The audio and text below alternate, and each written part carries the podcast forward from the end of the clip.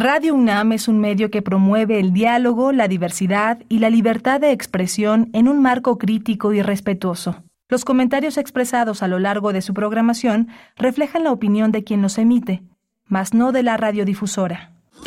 Radio UNAM presenta Primer Movimiento, El Mundo desde la Universidad.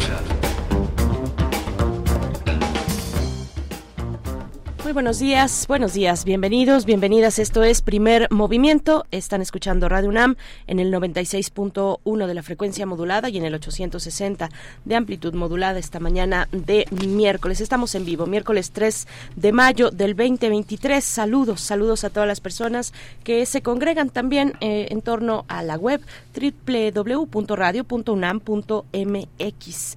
Estamos eh, una parte del equipo aquí en cabina en Adolfo Prieto 133 Colonia del Valle Rodrigo Aguilar en la producción ejecutiva. Hoy en la consola nos acompaña el señor Jesús Silva, Antonio Quijano también presente y Tamara Quirós en redes sociales. Miguel Ángel Quemain, buenos días. Hola, Berenice, buenos días, buenos días a todos. Hoy tenemos un menú muy interesante, muy, muy em, arrancamos con libros, un seminario, un micrositio sobre libros y escrituras, una mirada histórica a la bibliología en México. Vamos a hablar con la doctora Marina Garone, ella es doctora en Historia del Arte por la UNAM. Desde 2009 es investigadora titular en el Instituto de Investigaciones Bibliográficas, donde fundó y coordina desde 2012, ya una década, un poco más de una década, el Seminario Interdisciplinario de Bibliología. Eh, eh, vamos a hablar también con Elizabeth Treviño, ella es doctora en Filología Española por la Universidad Autónoma de Barcelona, es investigadora en el Instituto de Investigaciones Bibliográficas también, donde desarrolla un proyecto centrado en la historia de la edición de la poesía hispana. Integra también el Seminario Interdisciplinario de Bibliología en la UNAM. Así es, y bueno, la segunda hora, la segunda hora de transmisión la dedicamos a temas internacionales. Primero para hablar de Perú y esta extradición desde Estados Unidos del expresidente Toledo, Alejandro Toledo. Bueno, estaremos conversando al respecto sobre estas acusaciones del caso Odebrecht y también de Ecoteva. Vamos a conversar con Jacqueline Fox, periodista, autora del libro Mecanismos de la posverdad. También hablaremos sobre el 70 aniversario de la alianza entre Estados Unidos y Corea del Sur, las tensiones que sobre el cielo de Corea del Norte se han eh, fincado y vamos a hablar con uno de los grandes especialistas en el tema, el doctor Fernando Villaseñor, profesor del Colegio de México y es uno de nuestros especialistas en Asia y África. Y hoy la propuesta poética corre a cargo de Miguel Ángel Quemain.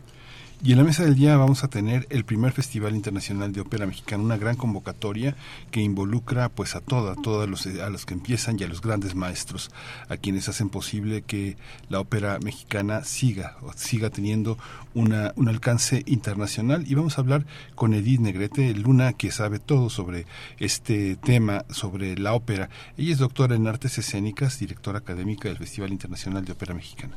Y para el cierre, bueno, pues hoy no tendremos la participación del doctor Plinio Sosa, le deseamos lo mejor. Tiene que desarrollar algunas actividades académicas que le impiden estar en ese horario con ustedes, así es que, bueno, pues le deseamos lo mejor y en ocho días estará de vuelta, pero tenemos una recomendación interesante, una recomendación cultural que se trata del primer festival de videoclip para niñas y niños, Cantos de la Tierra. Vamos a conversar con Lourdes Alzate, ella es promotora y, promotora y productora cultural, organizadora y promotora de este festival del videoclip para niñas y niños Cantos de la Tierra. Así es que no se lo pierdan, quédense aquí hasta las 10 de la mañana y en adelante también durante todo el día con la programación de Radio UNAM, que siempre tiene propuestas interesantes para ustedes. Nosotros por el momento les invitamos, claro, a escribir a redes sociales, a ponernos en contacto, a generar un diálogo a través de la radio y de las redes, redes sociodigitales, arroba P Movimiento en Twitter y en Facebook nos encuentran como Primer Movimiento UNAM. Mientras tanto, vamos con el reporte técnico semanal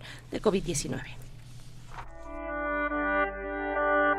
COVID-19. Ante la pandemia, sigamos informados. Radio UNAM. La Secretaría de Salud informó que en los últimos siete días se registraron 145 nuevos decesos, por lo que el número de fallecimientos de la enfermedad de la COVID-19 aumenta a 333.913. De acuerdo con el informe técnico ofrecido ayer por las autoridades sanitarias, en ese mismo periodo se registraron 10.714 nuevos contagios, por lo que los casos confirmados acumulados aumentaron a 7.587.643. Los sistemas sanitarios de todo el mundo han empezado a mostrar los primeros signos importantes de recuperación después de tres años de pandemia de COVID-19, según una encuesta que realizó la Organización Mundial de la Salud. De acuerdo con los datos de esa encuesta, entre los 139 países que respondieron, se han producido interrupciones continuas en la atención sanitaria en casi una cuarta parte de los servicios. El documento indica que en 84 países el porcentaje de servicios interrumpidos disminuyó en promedio un 56% en julio y septiembre de 2020 a un 23% en noviembre y enero de 2023. En información de la UNAM, con el objetivo de integrar en una plataforma de información sobre el envejecimiento en México, el Instituto de Geografía de esta Casa de Estudios participó en la creación de un sistema de monitoreo para contribuir al diseño de políticas públicas. Se trata del Sistema de Información Estratégica en Salud, Dependencia Funcional y Envejecimiento, que ofrece en un solo sitio datos y estadísticas que permiten dimensionar y analizar el envejecimiento en nuestro país. Es una plataforma de libre acceso desarrollada por el Instituto de Geografía de la UNAM, el Instituto Nacional de Geriatría, la Universidad de Colima y Cristus, un centro de excelencia e innovación. Así se puede acceder al sitio a través de la dirección electrónica salud y envejecimiento.inger.gov.mx.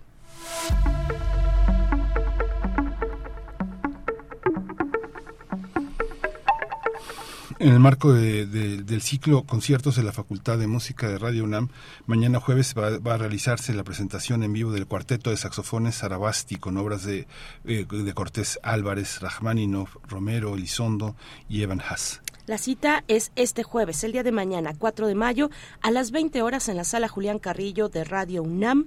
La ubicación, eh, la dirección, Adolfo Prieto 133, Colonia del Valle. La entrada es libre, no se lo pierdan. Estos conciertos de la Facultad de Música aquí en Radio UNAM. Y hablando de música, nosotros vamos con una primera propuesta de la producción, Miguel Ángel. Vamos a escuchar The Slade Far Far Away.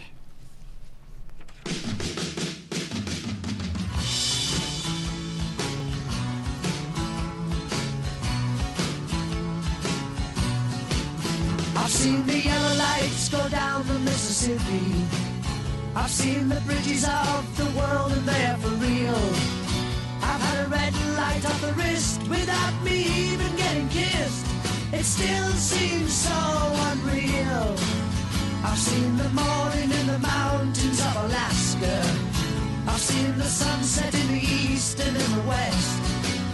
I've sang the glory that was and passed the hound dog singers home. It still seems for the best. And I'm far,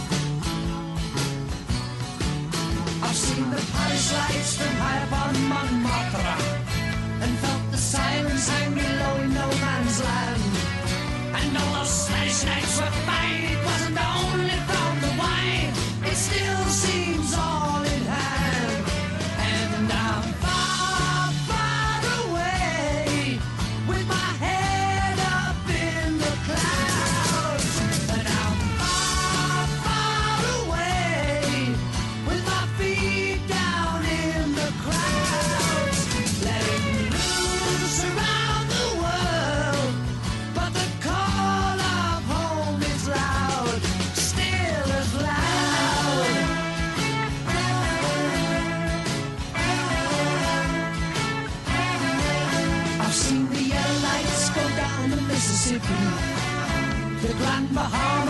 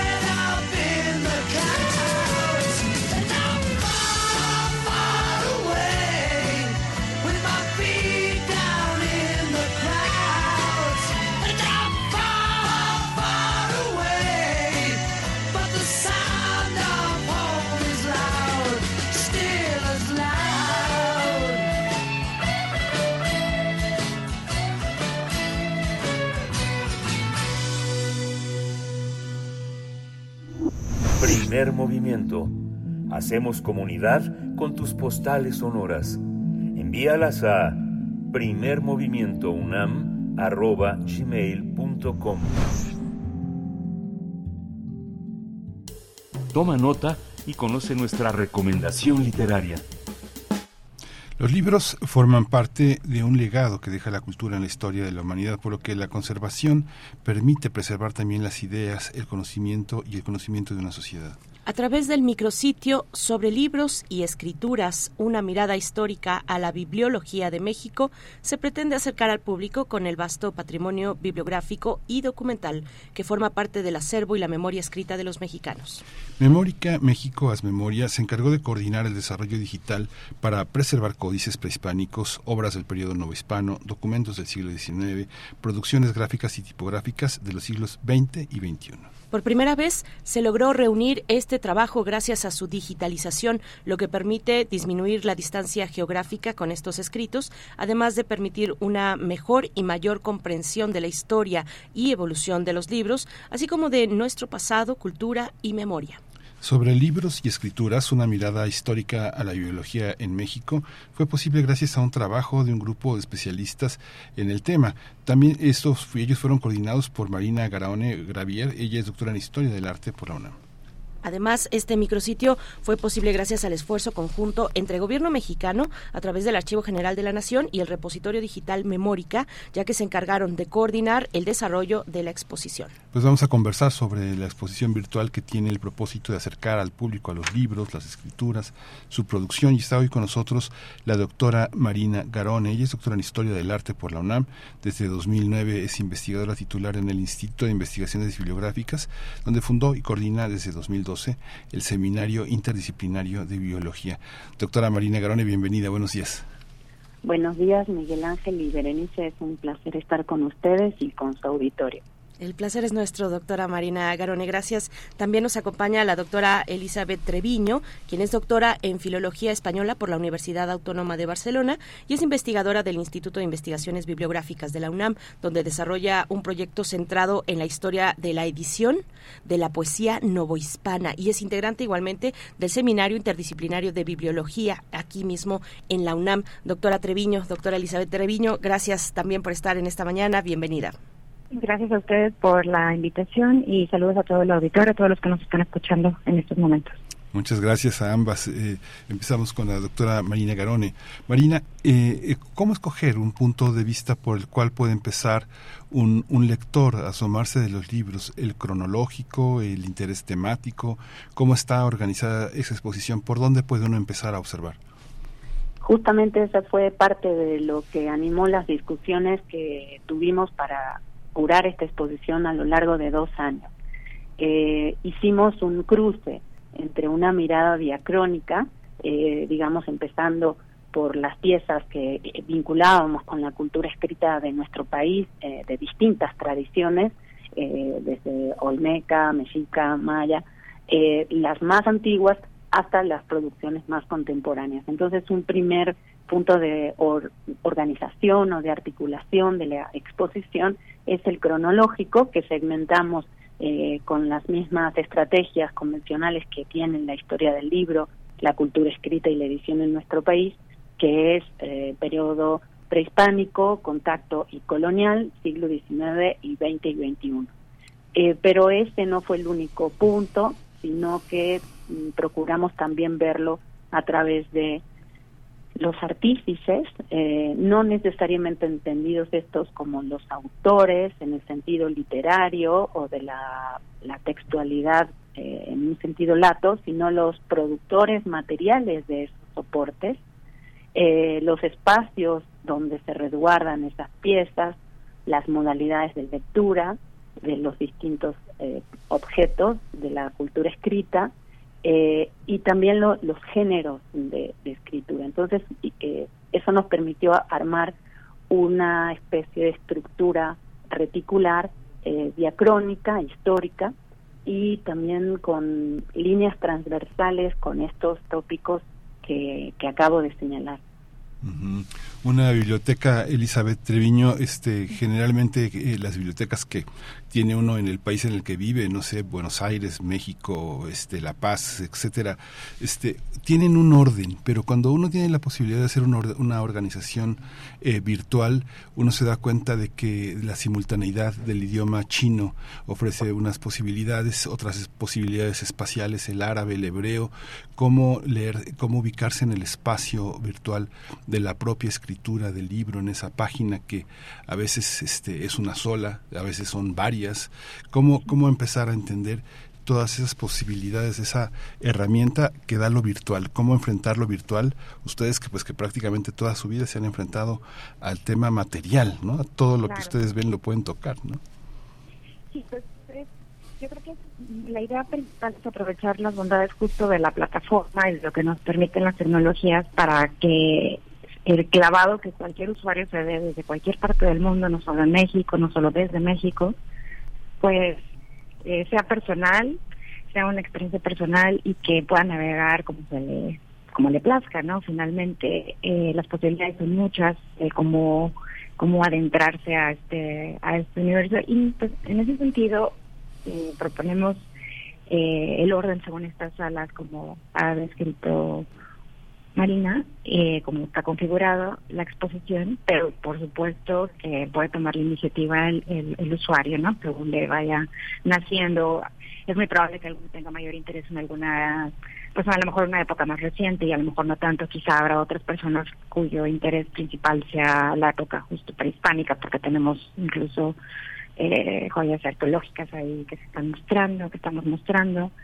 Eh, yo creo que eso es eh, algo que enriquece la experiencia de esta exposición, sin duda, es esta. Gracias, eh, doctora. Eh, voy con, con- contigo, doctora Marina Garone, para preguntar un poco más de cómo fue la génesis de este proyecto.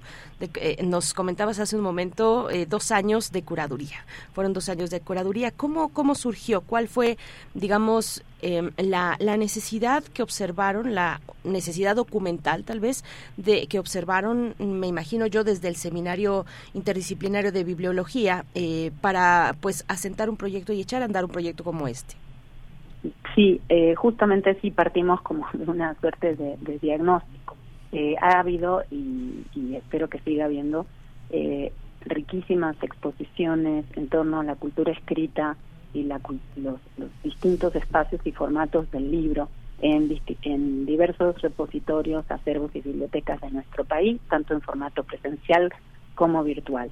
Eh, basta mencionar las eh, exposiciones eh, eh, enormes sobre códices prehispánicos que se han llevado a cabo en el Museo de Antropología o para mencionar una eh, exposición todavía vigente sobre el libro objeto y libro de artista que está visitable todos los días de la semana en la Biblioteca Nacional de México. Estas exposiciones eh, muy eh, profundas y, ricas en materiales son frecuentes. Lo que tenemos menos frecuente en nuestro país son justamente estas miradas diacrónicas que nos permitan eh, mostrar a- al público en general, porque el objeto de esta exposición estuvo pensado para un público general, no necesariamente especializado, es eh, unir todos esos eslabones de la cadena que forma parte de nuestra memoria histórica. Entonces aquí eh, había varios retos, uno era la amplitud cronológica, evidentemente también el conjunto de piezas que, como podrán eh, constatar los usuarios que visiten la página, pero estas piezas provienen de material que está digitalizado, que ya formaba parte del repositorio Memórica a través de los aportes que diversos repositorios en todo el territorio habían hecho, pero también hubo una ingesta nueva, usando el término técnico que, que se maneja en los ambientes virtuales, de materiales que no estaban digitalizados e incluso que se elaboraron exprofesos eh, como litografías, por ejemplo, y varias infografías para esta exposición. Entonces, eh, lo que no eh, existe de manera tan habitual, y ese fue uno de los aportes, es esta larga duración con un conjunto de piezas muy grande, en total son 157 piezas, es la exposición eh, más grande que ha desarrollado Memórica para su plataforma y eh, que nos permita además trascender el espacio, como bien mencionó anteriormente Elizabeth. A veces eh, tenemos exposiciones maravillosas en, en, la Ciudad de México que otros eh, usuarios y visitantes del país no pueden consultar o que nunca van a ver porque no pueden trasladar. Entonces, acá eh, estos fueron parte de los diagnósticos desde el seminario de bibliología que es el eh, está asentado en el Instituto de Investigaciones Bibliográficas de la Universidad Nacional eh, tenemos mm, muy claro que nos interesa además de las labores eh, cotidianas de investigación y, y grupos de trabajo que llevamos a cabo y las publicaciones tener una, una, un pie en la divulgación y difusión de lo que es la cultura escrita y el patrimonio bibliográfico mexicano. Por esa razón, en estas eh, reuniones, eh, los distintos especialistas, tanto del periodo prehispánico, los del periodo colonial, siglo XIX, XX y XXI, eh, fueron configurando las distintas piezas que podrían hacer este, este discurso integral. Eh, gracias, eh, eh, doctora eh, Terreviño. También, bueno, ya hace un momento nos comentaban ambas sobre, sobre todo la doctora Marina, de los criterios curatoriales. Los tenemos claros, son múltiples y hacen una especie de matriz muy interesante también.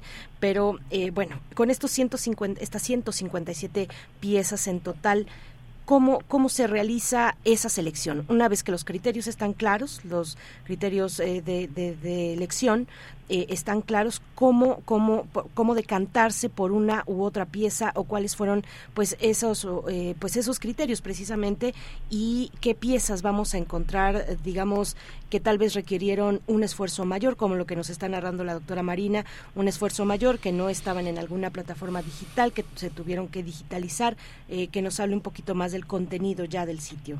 doctora Treviño, por favor. Sí.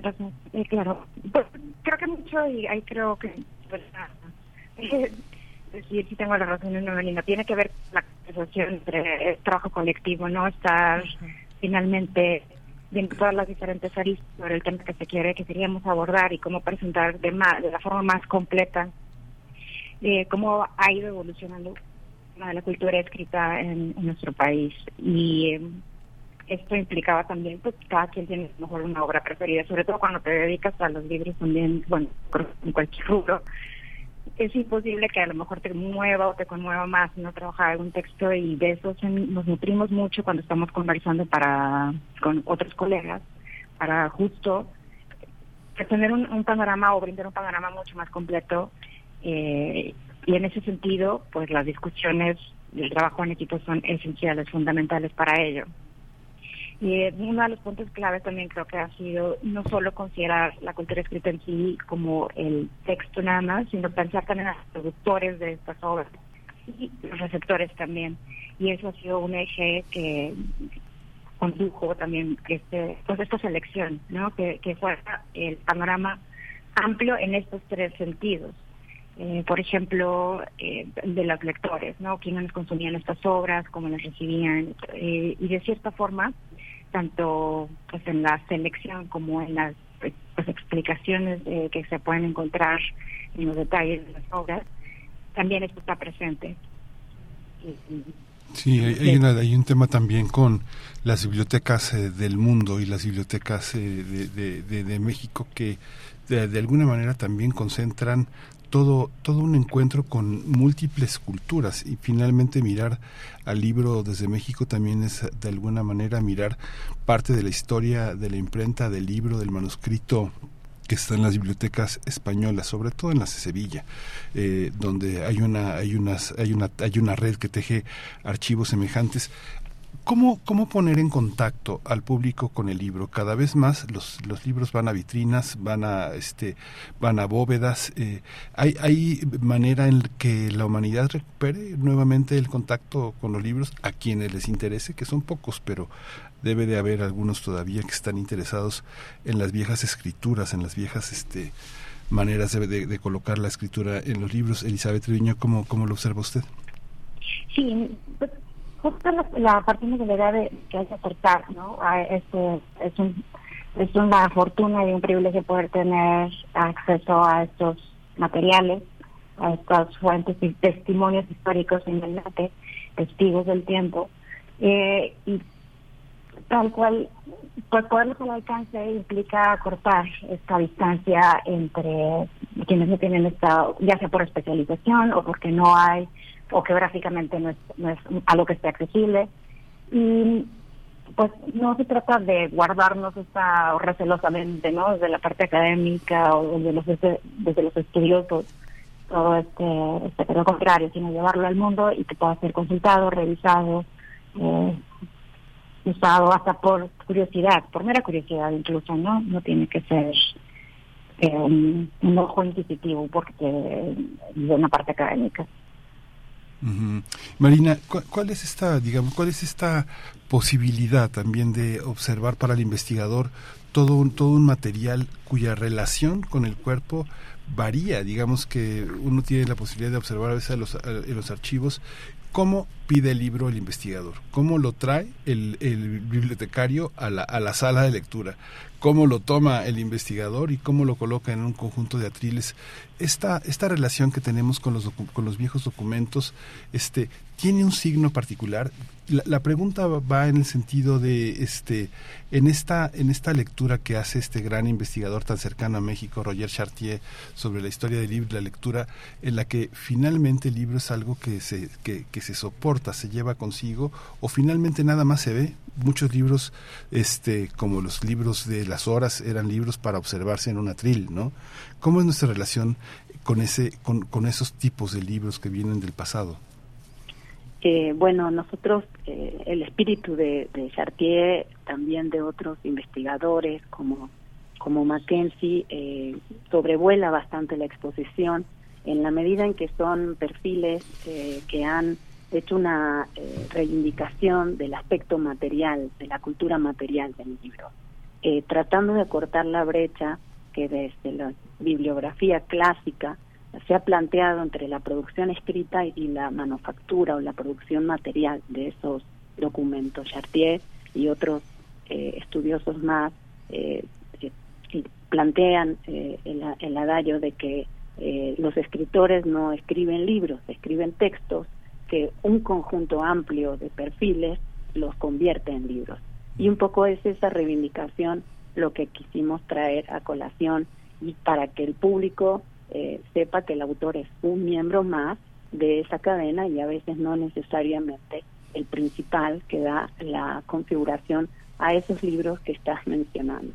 Respecto de cómo se dan eh, los procesos de consulta o el acercamiento directo con las piezas, cada biblioteca, que hay muchos tipos de biblioteca y es algo que también, y espacios de lectura que no necesariamente son sinónimos, hemos querido dar a lo largo de la exposición estos matices y eh, cada espacio eh, de consulta, eh, cada punto de encuentro del libro con, con su lector implica unos procesos bibliotecarios muy diversos. Cada institución plantea sus reglas del juego, ¿no? Si ponemos por caso para la consulta de materiales antiguos de la Biblioteca Nacional de México, hay todo un protocolo eh, que ha ido paulatinamente haciéndose cada vez más amigable con una forma de credencialización para el acceso, la solicitud a los bibliotecarios que están altamente calificados y, como bien señalas, la entrega sobre mesas, no necesariamente en atriles, ahora usamos unos eh, cojines, una especie de almohadones eh, con, con pequeñas bolitas que, que como, sí, como almohadas que son mucho más amables para para que el libro repose y para que no sufra ningún tipo de daño. Eh, cada biblioteca tiene esos procedimientos, eh, algunas son bibliotecas de estantería abierta, como eh, por ejemplo algunos espacios de la Biblioteca Central de la UNAM o de bibliotecas públicas de nuestro país, en donde el usuario puede estirar la mano y tomar de la anaquel la obra de referencia que le interese. En, en otros casos, como las bibliotecas patrimoniales, es el caso de la Nacional de México. La consulta eh, forzosamente tiene que ser mediada por un bibliotecario que no solamente orienta, sino que es uno de los perfiles de la cadena de custodia de esos materiales, porque no son bibliotecas de primera consulta. Si bien la exhibición no, eh, el tema principal no son las bibliotecas, nosotros creemos que cuando hablamos de bibliología, eh, tenemos que hablar de los distintos espacios que dieron forma y que configuraron eh, la matriz del libro. Y por eso hablamos de procesos de lectura y de espacios de lectura eh, en, en, distintas, en distintas partes de la, de la exhibición. La navegación del sitio es muy ameno porque realmente el expertise de, de Memórica para hacer estas exposiciones es, eh, es muy grande, ha sido, ellos orientaron mucho e inclusive eh, explicando algunas limitaciones o cosas que nosotros imaginamos de una manera pero que no es tan fácil plasmarlas como, como se nos ocurría. Entonces acá hubo un diálogo no solamente al interior del equipo curatorial, sino también específicamente eh, para la forma de salida de esta exposición, que es virtual. Y romper esa barrera entre lo virtual y lo material o lo físico, lo tangible, fue justamente un reto que creo que en la, en la medida de las posibilidades de todos los que participamos se logró eh, solventar gracias, insisto, a la, a la generosidad de, de todo el equipo coordinado por la doctora Gabriela Pulido y los y los distintos eh, técnicos y diseñadores que hicieron esta esta eh, el planteamiento visual y de ingeniería de la exposición. Eh, les recordamos, es memoricamexico.gov.mx, donde van a encontrar este micrositio sobre libros y escrituras. Eh, bueno, pues un formato virtual que además abre otras posibilidades, eh, da salida, salidas distintas a los textos que ahí están y que generalmente, pues para consulta, son es el público especializado, digamos, los lectores especializados, investigadores, investigadoras como ustedes, quienes se pueden acercar y no necesariamente un público no especializado y ahí me parece interesante pensar en el uso lúdico también de estos textos, de estas relecturas. Eh, doctora Treviño, eh, que, a mí me gustaría también que, nos contara un poco del, del, segmento, de la sección dedicada a la época virreinal, dado que eh, está realizando el proyecto, un proyecto pensado precisamente o, o dedicado a la edición de la poesía novohispana. ¿Qué vamos a encontrar ahí? Cultura escrita de la época virreinal. Sí, bueno, de forma similar con eh, las otras salas, vaya, eh, partimos de, también, pues de brindar una, una idea más completa de lo que implicaba también la producción del libro, por supuesto, eh, partiendo de la noción de bibliología como la conocemos como ciencia del libro. Entonces, eh, nos era muy importante primero cubrir este aspecto, ¿no?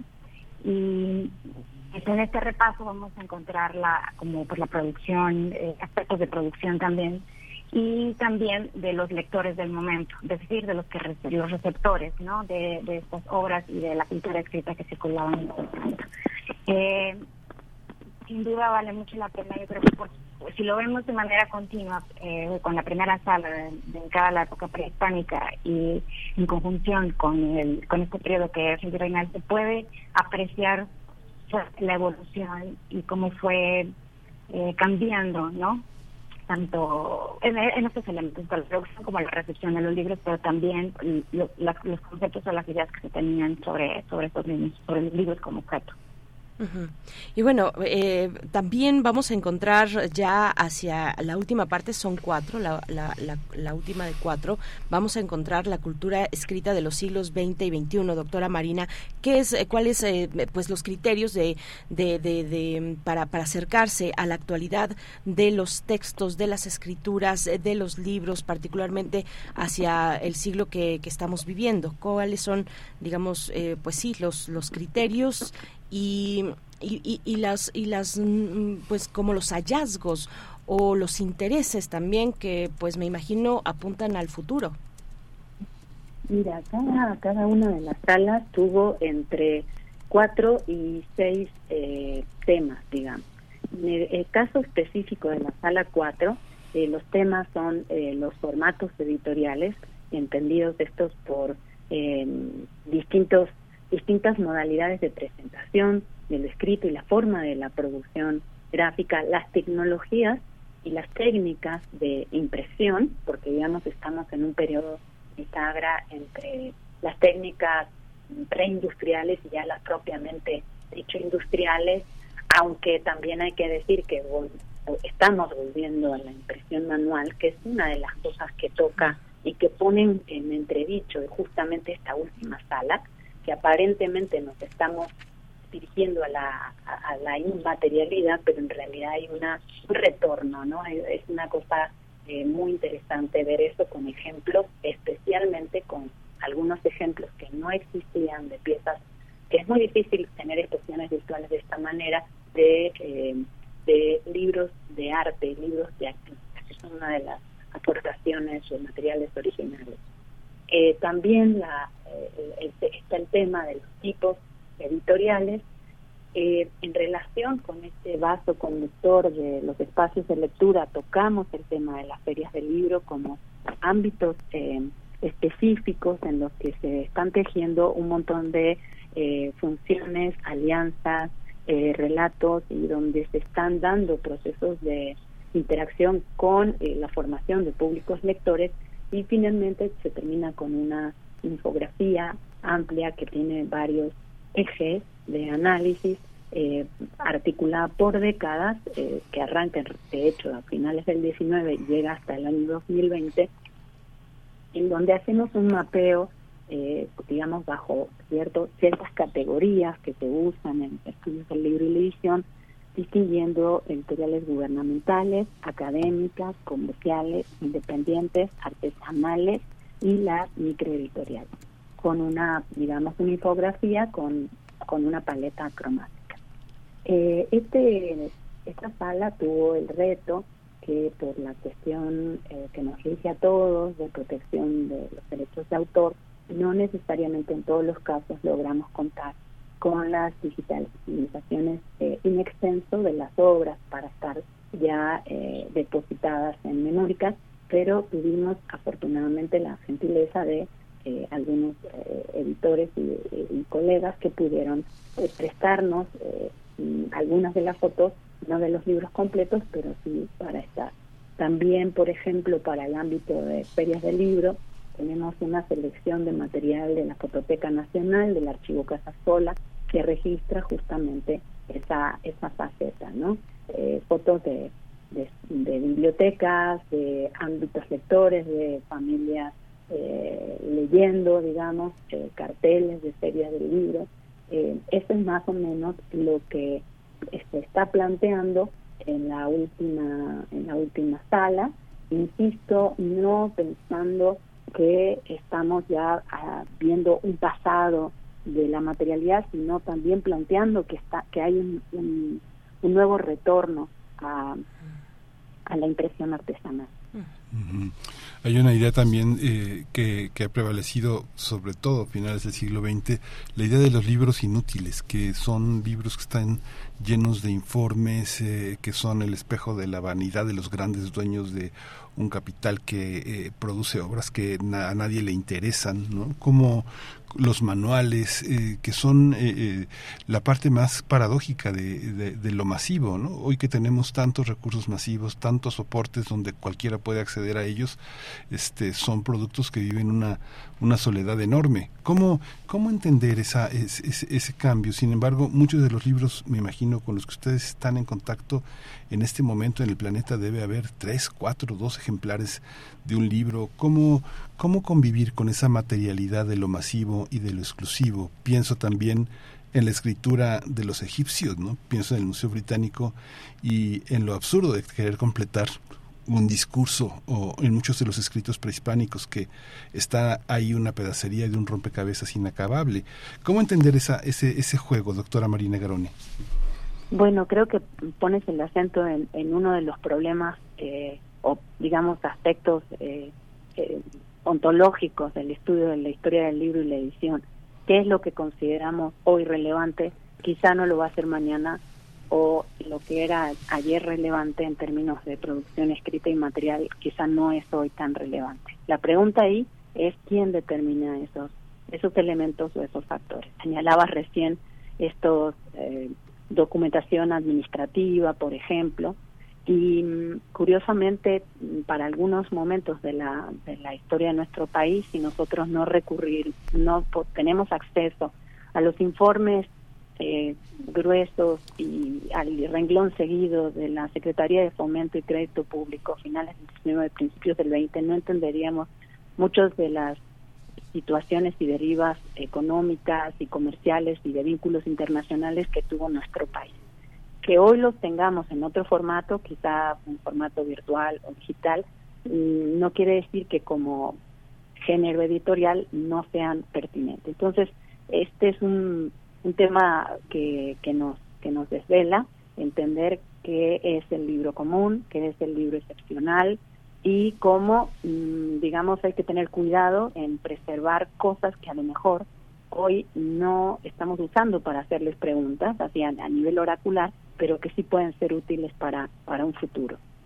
Eh, y por otro lado, bueno, nuestra exposición no toca la escritura de los egipcios, eh, porque todo el eje es sobre México, pero sí el primer, eh, la primera sala se detiene de manera muy puntual y detallada, por, eh, gracias a los dos curadores responsables, Steve Rosas y Saeko Yanagisawa, sobre los distintos tipos de escritura que se desarrollaron en lo que hoy entendemos como México, como Estado Nacional, aunque sabemos que los límites geográficos fueron cambiando a, través del tiempo debido a las distintas coyunturas políticas.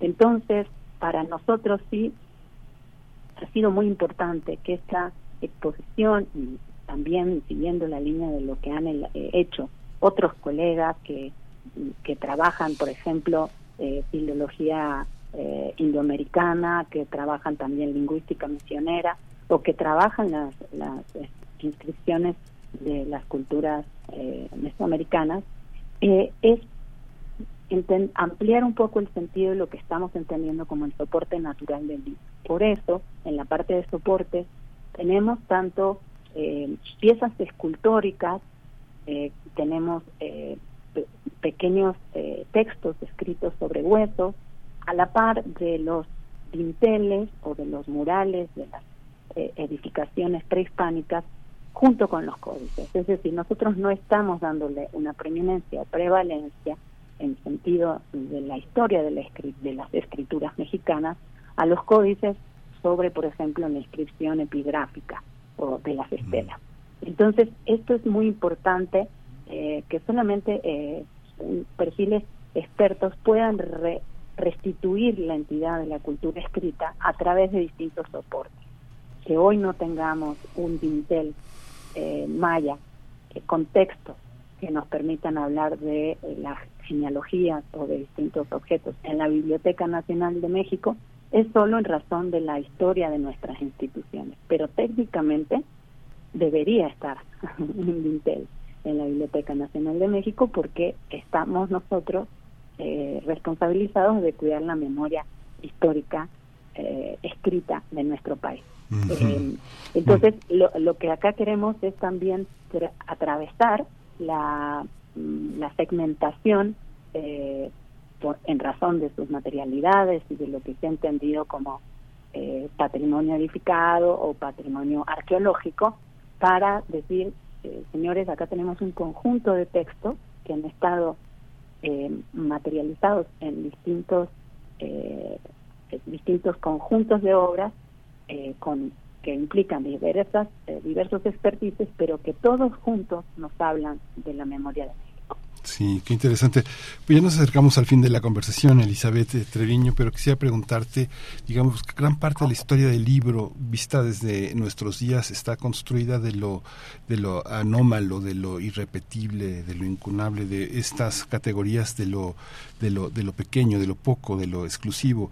¿Cómo entender todos estos elementos que a veces les cuesta tanto a los eh, bibliotecarios incorporar? Les costó mucho trabajo incorporar las ediciones eh, eh, totalmente mínimas, la pienso hoy en las cartoneras, pienso en las revistas muy artesanales que hacen en todos lados del país, que duran cinco o seis números y que no están incorporadas a los índices y que tienen textos de escritores muy importantes, de coyunturas sociales, culturales muy importantes y que no estaban en nuestros repositorios. ¿Cómo entender como historiadores del libro, estas cosas que aparentemente valen poco, que tienen tirajes muy limitados, que hacen unas personas que apenas están en la emergencia, que son muy jóvenes y que hacen sus libros de poesía, que los cosen, que los colocan y que luego con el tiempo se convierten también en grandes poetas. ¿Cómo, cómo entender esa parte, Elizabeth? ¿Cómo enfrentar esa parte del presente? Claro, claro, es una responsabilidad desde la... hay una responsabilidad y un compromiso también de no cerrarnos y no ceñirnos a lo que tradicionalmente se conoce como a lo mejor géneros mayores, si lo vemos en contraposición a lo que a veces se dice que son géneros menores, ya sea desde salidas de imprenta, pensemos en naipes, ¿no? que tan tradicionales en la época no están muy populares en la época de Reinal, que salían de imprenta y circulaban con soltura, ¿no? Eh, en entonces, en aquel entonces.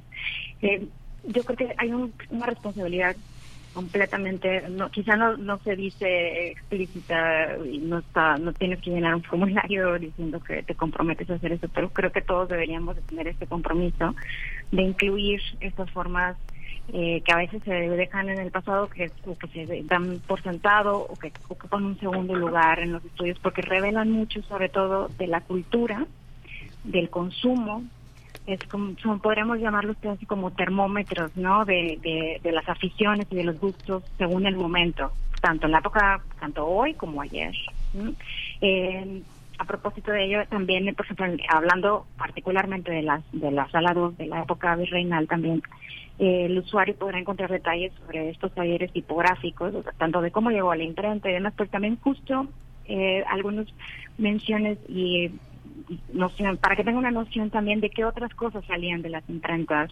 eh, no hispanas como las cartillas, eh, justo los naipes, obituarios, eh, invitaciones y demás que no son estas grandes obras literarias o que tendríamos de manera como automática en la mente, ¿no? Y bueno, creo que nuestras responsabilidades es lo que también hemos intentado en la exposición y yo creo que se puede apreciar bastante bien a lo largo de las cuatro salas. Pues muchas gracias, qué buena invitación. memoricamexico.gov.mx con todos estos elementos que ya nos han puesto a la reflexión. Les agradecemos mucho eh, pues conversar con nosotros, con la audiencia del primer movimiento, doctora Marina Garone, eh, investigadora del Instituto, investigadora titular del Instituto de Investigaciones Bibliográficas de la UNAM, donde coordina el Seminario Interdisciplinario de Bibliología. Gracias por, por estar con nosotros esta mañana, doctora. Gracias por darnos la oportunidad de mostrar una faceta del trabajo que hacemos. Eh, quedamos enteramente a sus órdenes y a la del público. Eh, nos pueden consultar cualquier duda, cualquier comentario, también sugerencia o crítica de la exposición será muy bienvenida. Me pueden escribir al correo electrónico mgarone.unam.mx. M mgarone.unam.mx. Muchas gracias, doctora, qué gentil. Y también, igualmente, Elizabeth Treviño, doctora en Filología Española y, eh, e igualmente investigadora del Instituto de Investigaciones Bibliográficas de nuestra Casa de Estudios. Gracias y, hasta pronto, doctora. Gracias a ustedes y gracias sobre todo por la oportunidad de poder invitar a hacer extensiva esta invitación, que entren a memoricamexico.mx eh, y puedan acercar también y disfrutar de esta exposición. Así es, sí, por supuesto, vamos a encontrar todos estos textos muy interesantes, textos escritos eh, eh, y bueno, otro tipo de materiales también, como ya lo hemos escuchado. Nosotros vamos a hacer una pausa para escuchar, sí, vamos a ir con música, vamos a ir con música a cargo de Bob Marley, Lively Up Yourself.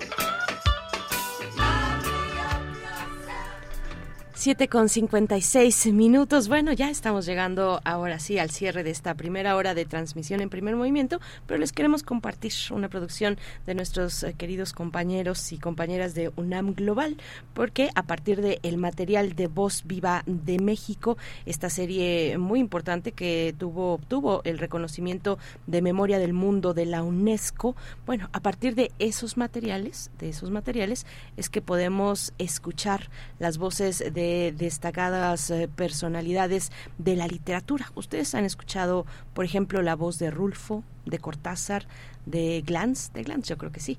Pero bueno, vamos entonces a eh, prestar atención a esta propuesta que hace eh, UNAM Global. Vamos con ello y después al corte.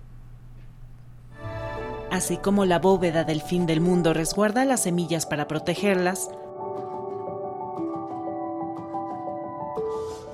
la UNAM creó un repositorio digital donde custodia las voces más destacadas del pensamiento y de la literatura mexicana y latinoamericana. Y ahí en la Francia, wiri, wiri, wiri. Y ahí en la Francia, wiri, wiri. Se murió Benito Juárez. Se acabó la libertad. Esta es la voz del escritor mexicano Carlos Fuentes en una lectura de su libro La región más transparente. La colección Voz Viva es un acervo fonográfico que inició en 1959 con la grabación del escritor mexicano Alfonso Reyes. Ostenta el registro como memoria del mundo eh, de la UNESCO. Esto la convierte en patrimonio cultural de la humanidad y le da a la universidad eh, la responsabilidad de velar por este acervo como un tesoro, las grabaciones originales del repositorio están resguardadas en la fonoteca Alejandro Arias de Radio UNAM.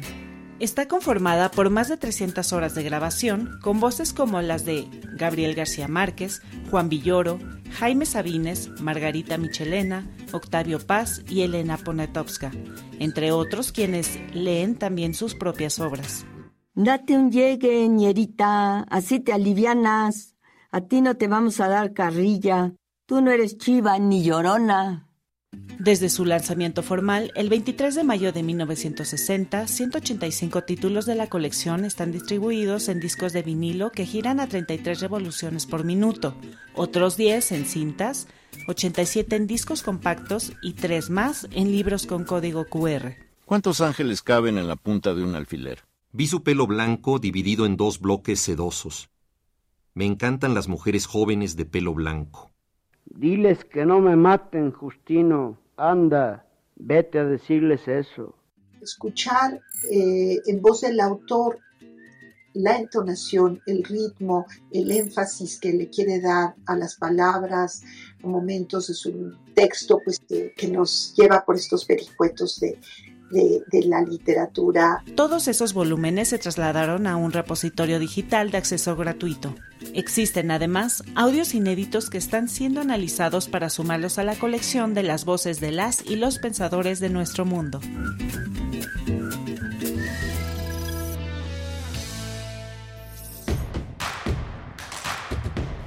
Síguenos en redes sociales. Encuéntranos en Facebook como Primer Movimiento y en Twitter como arroba PMovimiento. Hagamos comunidad.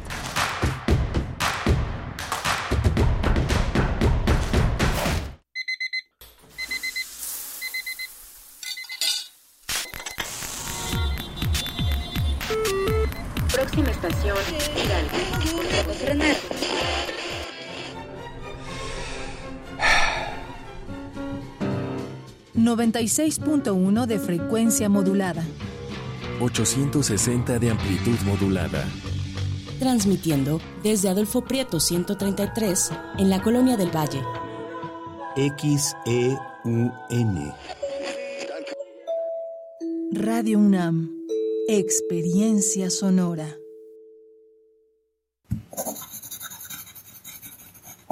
Un libro no termina con el punto final no es solo la escritura y la corrección. Hay mucho más que un proceso creativo o un arranque de inspiración. Las palabras encierran conocimiento y cultura, pero también gustos y texturas. Los invitamos a probar los sabores y los saberes del lenguaje. Eso, todo eso es lo que saben las palabras.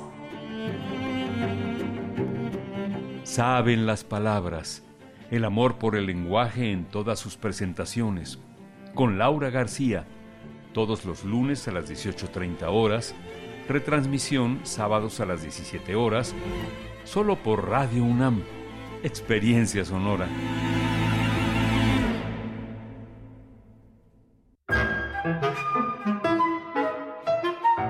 Querida audiencia madrugadora de testimonio de oídas, sigamos escuchando y develando hacia dónde nos lleva la música nueva y su quehacer sonoro.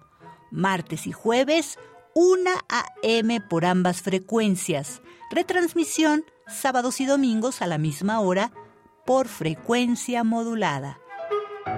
Radio UNAM, Experiencia Sonora.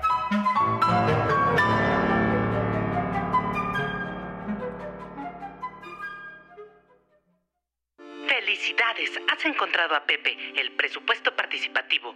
Ahora es el momento de votar este 7 de mayo. Y así de fácil es mejorar tu colonia. Este 7 de mayo vota en la consulta de presupuesto participativo y la elección de comisiones de participación comunitaria. Ubica tu casilla en www.ism.mx. Apasionate, vota y enchula tu colonia. Instituto Electoral, Ciudad de México. La piedra y el activo afectan tu cerebro, te matan las neuronas y son muy adictivos. Yo sé lo que te digo, pues he sido testigo. Piensa más en tu gente, tu vida y tus amigos. Escucha lo que te digo, pues es verdad. El negocio de la droga es algo que termina mal. Escucha bien, hermano, porque esto te hace daño. El negocio de la droga es algo que termina mal. Esto siempre acaba mal, carnal. Esto siempre acaba mal. Si necesitas ayuda, llama a la línea de la vida 800-911-2000. Es muy tedioso hacer siempre lo mismo. No dejes que el aburrimiento apague tu imaginación. Escucha Escaparate 961 con los eventos culturales del momento. Viernes a las 15:15 horas por Radio UNAM. Entretenimiento y cultura. Radio UNAM. Experiencia sonora.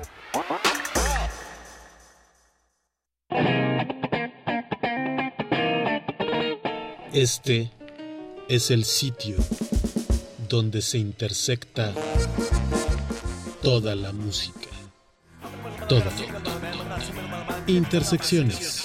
Encuentros de la fusión musical. Todos los viernes a las 21 horas por el 96.1 de FM. Radio UNAM.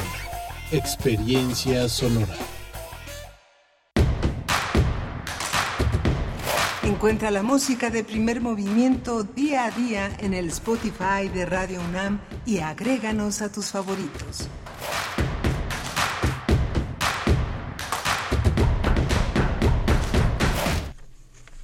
Buenos días, ya son las 8 de la mañana con 5 minutos en este mayo 3, mayo 3, miércoles 3 de mayo, en una semana que muchos dicen que es chiquitita, pero bueno, ¿cómo cuesta, cómo cuesta arar en estos terrenos de la, del tiempo, del tiempo laboral? Eh, estamos todo un equipo aquí en Primer Movimiento, en Radio UNAM, haciendo posible esta aventura que navega en la, en la red y que navega también en las, en las ondas hercianas. Rodrigo Aguilar está al frente de la producción ejecutiva, el señor Jesús Silva en los controles técnicos y mi compañera Berenice Camacho al frente de la conducción. Querida Berenice, buenos días. Hola Miguel Ángel Quemain, buenos días. Estamos aquí con ustedes. Radio Nicolaita también nos hace, eh, pues nos da el privilegio de llegar hasta Morelia en el 104.3 de la frecuencia modulada. Pues sí, con esta, con esta semana chiquitita, pero creo que se compensa con a veces la desorientación y los desajustes de no saber si ayer, por ejemplo, si era lunes o si era martes. Eh, pues, se, vive de una manera distinta estas semanas cortas, pero bueno, afortunadamente el, el fin de semana está, está cercano. Cuéntenos cómo están esta mañana, cómo pinta su mañana de miércoles, mitad de semana.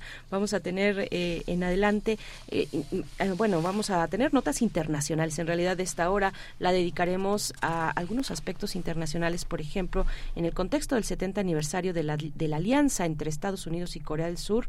Eh, bueno, pues en ese contexto eh, se han, han dado cita, han tenido una reunión la semana pasada ambos mandatarios, tanto eh, el de Estados Unidos como el de Corea del Sur ante tensiones que tienen que ver con Corea del Norte y por supuesto en la ecuación no puede faltar China. Así es que vamos a conversar sobre estos temas, sobre ese panorama con el doctor Fernando Villaseñor. Él es profesor del Colegio de México y especialista en Asia y África. También vamos a hablar con la periodista Jacqueline Fox. Eh, ella está, eh, es periodista, autora de Mecanismos de la Posverdad, y vamos a tratar con ella el tema de Perú. Perú y la extradición del expresidente Alejandro Toledo por el caso Odebrecht. Así que, bueno, va a ser muy interesante esta segunda hora. Por supuesto, les invitamos a participar en redes sociales. Ahí está Tamara Quirós, atenta a sus comentarios. Cuéntenos si pudieron. Ya el día de ayer no les preguntamos, ayer martes, pero pudieron asistir a alguno de los eventos del Día Internacional de la Danza, tal vez en la UNAM, en el Centro Cultural Universitario, o al Día de los Niños y las Niñas también en las islas de Ciudad Universitaria. Cuéntenos, porque el fin de semana la oferta cultural fue abundante.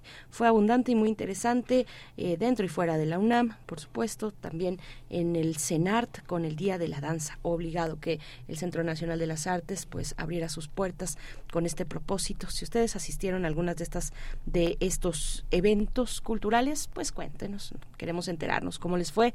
Arroba P en Twitter, Primer Movimiento UNAM en Facebook. Vamos ya con nuestra primera nota internacional para hablar de Estados Unidos y Corea del Sur. Nota nacional.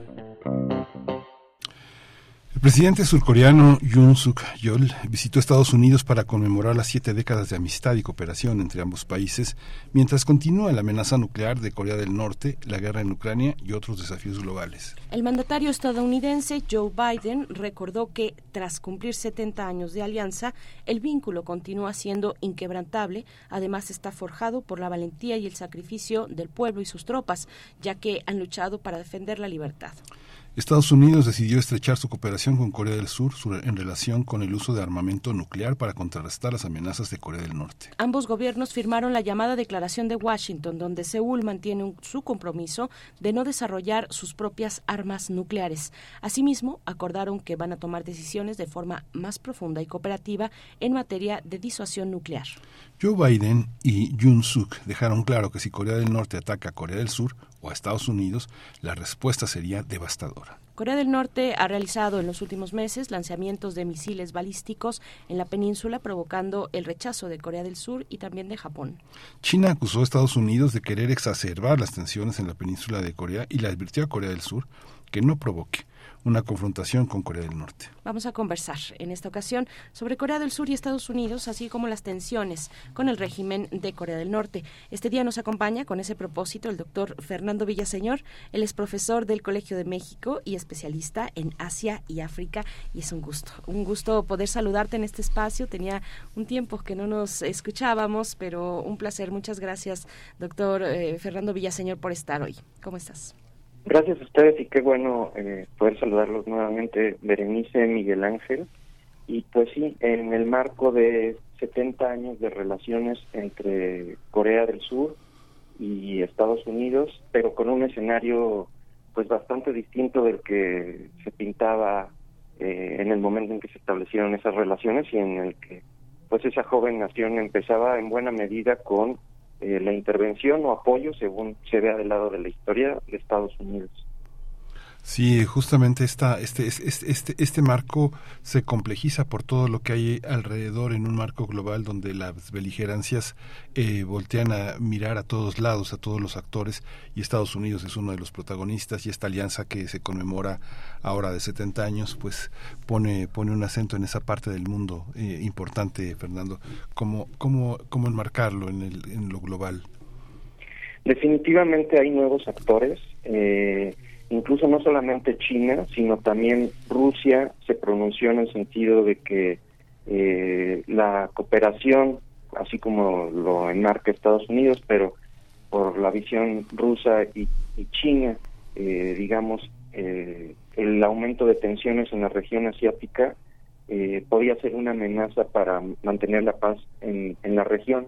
Entonces, eh, algo que ha sido muy importante y que ha cambiado, hemos estado platicando ya de tres distintos mandatarios en, en Surcorea desde eh, en, los últimos años y este último eh, eh, Yoon Suk Yeol, el más reciente mandatario, tiene una visión que a mí me parece está más claramente alineada con eh, con Estados Unidos. No existe la ambivalencia de Moon Jae-in que tenía o la política de tratar incluso de mantener las tensiones con, eh, haciéndole concesiones a Corea del Norte, me parece que hay una, una postura mucho más clara en, en cuanto a Surcorea actualmente. Y algo muy muy relevante que también está cambiando es que desde 1991 se habían quitado todas eh, las posibilidades de disuasión nuclear eh, obviamente Corea del Sur eh, actualmente no cuenta con armas nucleares, pero sí Estados Unidos tenía en 19, hasta 1991 algunos eh, misiles y algunos alguna capacidad nuclear en la región. Desde el 91 y hasta la declaración reciente que se acaba de hacer, no había no había capacidad nuclear en, en, la región, en, la península por parte de los aliados, por parte de Estados Unidos, pero esta, eh, eh, la presión que ha tenido en este nuevo gobierno eh, el, el, mandatario de, de, tener alguna forma de disuasión o de respuesta para Corea del Norte ha llevado a que se haya comprometido Estados Unidos a, mandar un eh, submarino nuclear a la región, que eh, puede parecer poca cosa, es más bien de estas cuestiones de seguridad internacional eh, eh, una muestra de poder más que algo este sustantivo, pero que sí eh, cambia la balanza del juego. Y desde luego aquí siempre hay que considerar a China también en este aspecto, ya eh, lo hemos platicado varias veces, aquí no nada más es Corea del Norte y Corea del Sur, sino también China, y pues también, ¿por qué no? Japón, toda la región asiática ahorita está eh, reacomodándose ante nuevos escenarios, sobre todo el de China. En cierta medida Rusia también está eh, opinando sobre la región. Eh, y, bueno, estos cambios toman a Corea del Sur, eh, pues no, no tanto de sorpresa, pero sí me parece que la, la nota aquí a comentar es el marcado cambio de la administración pasada que todavía tenía esta intención de estrechar lazos, de, tratar incluso de llegar a acuerdos con Corea del Norte y me parece que esto ha cambiado con Yoon eh, Suk Yeol y, también, eh, pues bueno, habrá que ver qué tanto puede la administración Biden hacerle fuerte, hacerle frente a, a, pues esta nueva perspectiva donde se van a cortar mucho las relaciones entre, todavía más las relaciones entre Corea del Norte y Corea del Sur, sobre todo porque pues también hay eh, incluso por parte de la hermana de Kim Jong eh, Kim eh, Jong Un de Kim Jong Un estas declaraciones que pues eh, eh implican que también eh, no está seguro la continuidad de Biden y estos apoyos en el gobierno norteamericano. Entonces definitivamente es una posición complicada la que tiene Corea del Sur pero a mí lo que me sorprende después de varios años que he tenido el gusto de platicar con ustedes es que sí se nota en esta en este nuevo gobierno surcoreano un interés de alinearse eh, más con Estados Unidos. Estaba la duda de China, Estados Unidos, eh, restablecer vínculos, incluso reunificar la península eh, con eh, Park Jun-ye y, con Moon Jae-in, pero aquí me parece que sí es una política más de derecha y que definitivamente pues va a ser un contraste más marcado en la región. Yo quiero recordar que fue un pronóstico también que tú compartiste hace un año, precisamente, Fernando Villaseñor, porque el presidente de Corea del Sur, eh, Jun, lleva, eh, eh cumple este mayo, mayo de este año, cumple un año al cargo eh, en el poder de Corea, de, al frente de Corea del Sur. Eh, han pasado cosas interesantes en la región, cosas importantes. El asesinato del primer ministro eh, Shinzo Abe, que también conversamos contigo en su momento, pocos meses después, eso fue en julio, julio de, del año pasado. Eh, un año importante también las cuestiones con Taiwán, las tensiones con Taiwán un poquito como en ese en ese sentido, en ese marco de cosas, ¿cómo ves este primer año del presidente del presidente de Corea del Sur, Jong? Eh, ¿cómo, ¿Cómo ves en ese sentido, cómo pintan las relaciones, que qué, qué elementos eh, pues mm, tal vez tal vez distintos puedas ubicar en las relaciones de esta Corea del Sur con los Estados Unidos que bueno también se debate en la cuestión como lo has dicho bien de quién será el siguiente el próximo presidente si habrá continuidad o, quién o si regresa o si regresa Donald Trump en su caso no que también es una posibilidad. Cómo cómo ves eh, en términos del gobierno de, de Corea del Sur este primer año de gobierno Noto, eh, primero que nada, una mayor de, eh, decisión que no necesariamente, eh, o sea, sí es un gobierno marcadamente más de derecha, pero también un gobierno que ha abandonado, es un gobierno más pragmático que no que no ha tratado de conciliar con los tres focos de poder que tiene, que son Japón, China y Estados Unidos en la región, sino aquí más claramente se ha alineado eh, no solamente con Estados Unidos, sino algo muy interesante y, que hay que comentar es que este, este nuevo mandatario surcoreano por sí mismo ha tratado de restablecer relaciones con Japón sobre temas, temas históricos muy espinosos que ya hemos platicado aquí, como el de las mujeres de confort, el de los trabajos eh, forzados durante el periodo de la Guerra del Pacífico, la Segunda Guerra Mundial, y ha sido por iniciativa suya, no tanto iniciativa japonesa, el establecer nazos.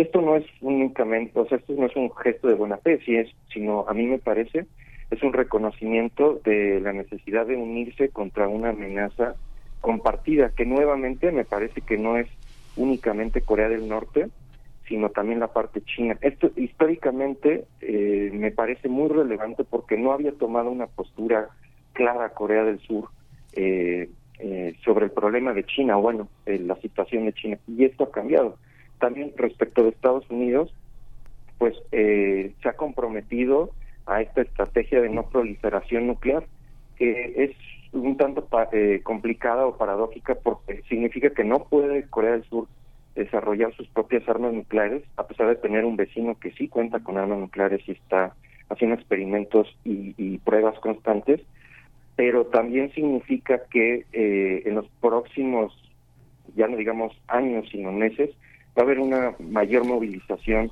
de tropas. Actualmente hay 28.500 eh, soldados norteamericanos en, Corea del Sur. Hay muchos más en las bases cerca de, Japón, pero sí eh, se había descuidado mucho por Estados Unidos la parte en los últimos 15 años de Asia y me parece que ese es el siguiente, eh, la siguiente movilización importante después de que Estados Unidos sale de Afganistán, toda esta cuestión de Medio Oriente. El siguiente el siguiente teatro de operaciones me parece que va a ser Asia. También el tema de Taiwán va a ser muy importante porque le afecta directamente en, su seguridad interior y también ha sido un tema que antes discutía eh, con Japón, pero ha habido declaraciones compartidas de que en el tema de Taiwán, Corea del Sur, esta administración de Corea del Sur y Japón sí tomarían una postura para defender o cuando menos para tratar de que no regrese a, China continental, a la República Popular de China. Es decir, ha habido cambios muy importantes y me parece que después de muchos años, Corea del Sur sí va a tener un aspecto eh, relevante en la región. Recordemos que eh, el año pasado, apenas el año pasado, se formó la famosa Quad, una eh, alianza militar estratégica que estaba Australia, Reino Unido, Estados Unidos y Japón. De nuevo, así, eh, no soy profeta, pero no me sorprendería que eh, en un año en ese Quad se vuelva en un penta, una, una, una cuestión que incluye a Corea del Sur estratégicamente, y eso es muy relevante porque si bien Japón y Corea del Sur en este momento no tienen un arsenal nuclear, pero Reino Unido y Estados Unidos vaya que sí, y formar parte de esta eh, alianza, de la cual Japón ya es, eh, podría tener muchos efectos eh, para Corea del Sur. Entonces, definitivamente, cambios importantes, cambios pragmáticos también, desde luego. En esta administración se acusaba mucho al, al, actual mandatario surcoreano de que no contaba con tanta popularidad, tuvo una serie de escándalos públicos, pero lo que lo ha unido es el enemigo común y la percepción, eh, a veces incluso fabricada, de una amenaza cada vez más próxima. Y ahora eh, ha aumentado incluso la aprobación popular este, de Jun en Corea del Sur, que es algo que no se veía ocurrir. Y no es por ni por su carisma ni quizás por su desempeño, sino porque se están cerrando filas eh, eh, en torno al problema de Corea del Norte, de China y, yo creo que eh, Estados Unidos también va a ser clave. Entonces, eh, después yo les pudiera decir, desde 1991 no había visto, y además como, como menciona Berenice, o sea, solo un año. Entonces, este, ha habido una posición menos ambivalente en el último año que quizás en los últimos 10, 15 años en Corea del Sur.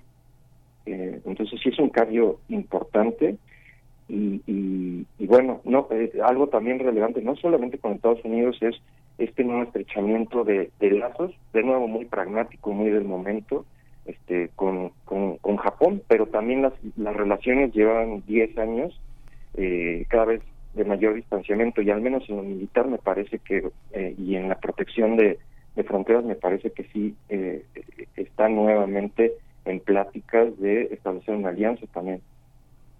Y esta, este elemento también de lo nuclear, eh, este, este cobijo de eh, la directriz estadounidense y la docilidad, ¿cómo se enfrentan las dos Coreas? Esta, esta amenaza que no es solamente regional, sino que es una amenaza que condiciona también la, los movimientos del tablero mundial.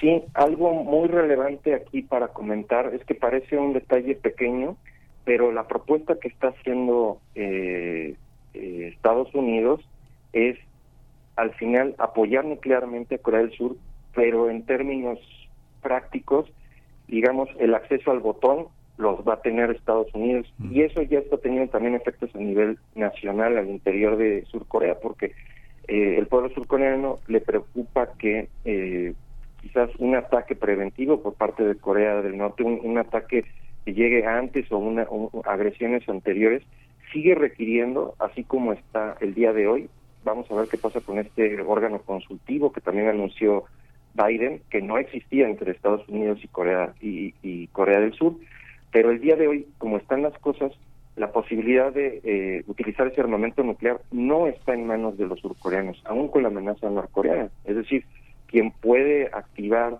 eh, pues estos mecanismos tanto de protección como de ataque de armas nucleares es solamente Estados Unidos. Eh, y ante esa amenaza, pues sigue siendo el, principal afectado desde luego Corea del Sur, porque tanto Corea del Norte, ahora con el nuevo protagonismo que ha empezado a tener la hermana de Kim Jong-un, también todo un tema misterioso que todavía no nos queda claro por qué ella está haciendo estas declaraciones sobre las relaciones intercoreanas y sobre temas tan delicados como la parte nuclear, pues ha comentado que van a continuar esos ensayos y que el gobierno norcoreano se encuentra decepcionado de este nuevo acercamiento entre Estados Unidos y Corea del Sur. Al final de cuentas, la, gran desventaja que tiene Corea del Sur es que incluso para defenderse, eh, sobre todo en esta parte nuclear, pues sigue dependiendo de, Estados Unidos. Eh, este, el actual eh, mandatario Jun y todo esto, digamos, para mí eh, tiene que ver con ese momento. En enero hizo una declaración en la cual decía que quizás llegaba el momento en donde Corea del Sur, por las circunstancias, tendría que nuevamente contar con capacidades nucleares. A mí me parece que toda, bueno, es una serie de factores, pero la visita de Biden principalmente, tomemos en cuenta que Biden solamente ha tenido reuniones eh, muy, muy esporádicas con, con mandatarios extranjeros en, en sus países, pero en Corea del Sur llevan dos visitas en su administración que ha hecho a Corea del Sur y, que ha tenido este acercamiento. Y la razón es que a, Estados Unidos no le conviene eh, que Corea del Sur vuelva a armarse nuclearmente. Y me parece que también la visita muy puntual, porque en un mes va a haber una, una nueva visita de, de, cumbres de mandatarios, pero que sobre todo esta vez va a estar enfocada en Asia. Eh, eh, aunque pudo tener esta reunión en un mes, la tuvo ahora porque sí hay un descontento o sí hay una presión de que al final, ¿por qué Corea del Sur no va a tener eh, armas nucleares? Y, eso tiene que, también que ver con los 70 años, porque en esos 70 años se llegó, que, que lleva la relación Estados Unidos y Corea del Sur, pues se tomó esta decisión de que sea dependiente en el tema nuclear de Estados Unidos. Y a diferencia de hace 70 años o 50 años, el pueblo surcoreano ya no se siente tan tranquilo. A mí me parece que el factor Trump, la parte donde Trump fue a hablar a Japón y a, Corea del Sur y decir que quizás estaban siendo un estorbo, este, que quizás no estaban pagando lo suficiente y que están, estaban viviendo a costa, su seguridad a costa de Estados Unidos, pues creó una gran inseguridad, eh, ya no en, los gobiernos japoneses y, y surcoreanos, sino en la población. Y yo creo que esta visita tiene muchos efectos a nivel local, eh, a nivel surcoreano, la idea es tranquilizar a, la población, eh, eh, reafirmando que va a haber una defensa por parte de Estados Unidos, pero también con la intención de que no, no tengan la posibilidad o el interés de rearmarse nuclearmente. también para la región, obviamente, es un, un mensaje hacia China que no que va a haber mayor participación de Estados Unidos en la región, eh, sobre todo que ahora eh, se está dejó de, segundo plano el tema del Medio Oriente por parte de Estados Unidos y a nivel Japón eh, me parece que el mensaje también es de una posibilidad de unión para fines militares estratégicos de protección tanto de sus territorios y sobre todo una noticia que vamos a hablar muchas veces es lo que ocurra con Taiwán. A mí me parece que Taiwán es la excusa o, ojalá y no, pero bueno, va a ser eh, el, detonante de todas estas fuerzas que se están agrupando. Y digamos, el resumen eh, de, esta noticia pudiera ser que ahora sí, Corea del Sur se alinea muy claramente eh, con Estados Unidos y sobre todo se distancia de China. Yo creo que esto inclusive después de esta administración, porque está cortando muchos lazos Jun con China, va a implicar que no va a haber, eh, digamos, marcha atrás. No estoy hablando de una guerra nuclear, ni mucho menos, pero sí de la posibilidad de reconciliación con Corea del Norte y sobre todo de a lo mejor contar con el visto bueno o al menos una visión no tan polarizada con China. Y esto en solo un año de, de pues de mandato es bastante relevante para mí. Ese sería, eh, doctor Fernando Villaseñor, ¿lo consideras un movimiento estratégico por parte de Corea del Sur cuando su principal socio comercial pues sigue siendo China. Sigue siendo China y Estados Unidos el segundo, pero por debajo, casi la mitad, casi la mitad de la inversión china eh, que, que, que, que, tiene China con, con Corea del Sur eh, la mitad eh, es la que tiene Estados Unidos con Corea del Sur, eh, vaya, duplica China en, en, la, en la relación comercial. ¿Cómo ves esto? ¿Cómo ves estos, estos elementos? O sea, finalmente la cercanía también regional, pues es la que se tiene, la que tiene Corea del Sur con China pensando un poco, pues eso, en cómo se van reconfigurando eh, eh, como geopolíticamente ciertas influencias. Vemos también a China, pues de este lado, ¿no? De este lado en América Latina tratando de extender su influencia. A ver, ¿cómo, cómo ves esa parte? Pues justamente el otro lado, digamos, no tan vistoso de la visita eh, de Biden es para establecer que se, se va a aumentar la inversión directa de Estados Unidos en la región pero también por eso en un mes y, estos intentos de acercamiento con Japón es para que ese esa posibilidad de dependencia o de eh, pues, de, relación de, entrada de dinero por parte de China en la región se vaya eh, se vaya cambiando, porque obviamente una, una cuestión es el apoyo militar o el apoyo ideológico que pueden tener los países asiáticos para distanciarse de China, pero si dependen económicamente o si su inversión es principalmente de China, pues eh, siempre va a ser ese un, elemento que les va a implicar que a lo mejor no se puedan separar como quisieran. Entonces, parte de la visita de Biden sí fue este tema militar, pero la segunda es un aumento muy importante en inversión y también el diseño, y para eso va a ser la reunión en un mes, eh, de una economía asiática que no dependa de China. Aquí también hay una coyuntura importante y es que después de lo que ocurrió en el, eh, y está ocurriendo en la pandemia, hay una eh, un reconocimiento no solamente de Estados Unidos o de Asia, sino de todo el mundo, que fue muy peligroso depender en la cadena de suministros, desde chips hasta productos de plástico, únicamente de, China. Y ese es otro otro factor. Yo creo que más allá del tema militar, eh, el nuevo escenario es cómo hacer el famoso decoupling, esta parte de cómo eh, romper esta dependencia eh, de insumos y de, productos económicos o, baratos de China. Y eso también, digamos, es otra guerra o otro conflicto, otra guerra fría que se está librando. Y, y después del tema de COVID, justamente pues en México también lo hemos visto, en la región latinoamericana, el, el que la producción se puede ir moviendo a otros países. Y en ese sentido también la visita de Biden es cómo organizar esta, esta, romper esta dependencia de China y el papel que podrían tener Corea eh, y Japón en, en la región. Habrá que ver qué tan real puede ser. Hay por ahí, yo no soy economista, entonces no lo sé, pero alguien me comentaba en el Colegio de México que se tardaría por lo menos 7 a 10 años, porque son tantos años en los que se dependió en todo tipo de productos y en eh, incluso en las cadenas de suministro en China, que por más que digamos después del COVID es muy peligroso, eh, cambiar esas cadenas de, producción y distribución va a ser difícil. Pero la intención ahí está. No solamente son el, submarino nuclear o el apoyo, las tropas, este, sino sobre todo cómo romper esa esa dependencia que se está creando o ya se creó completamente con China.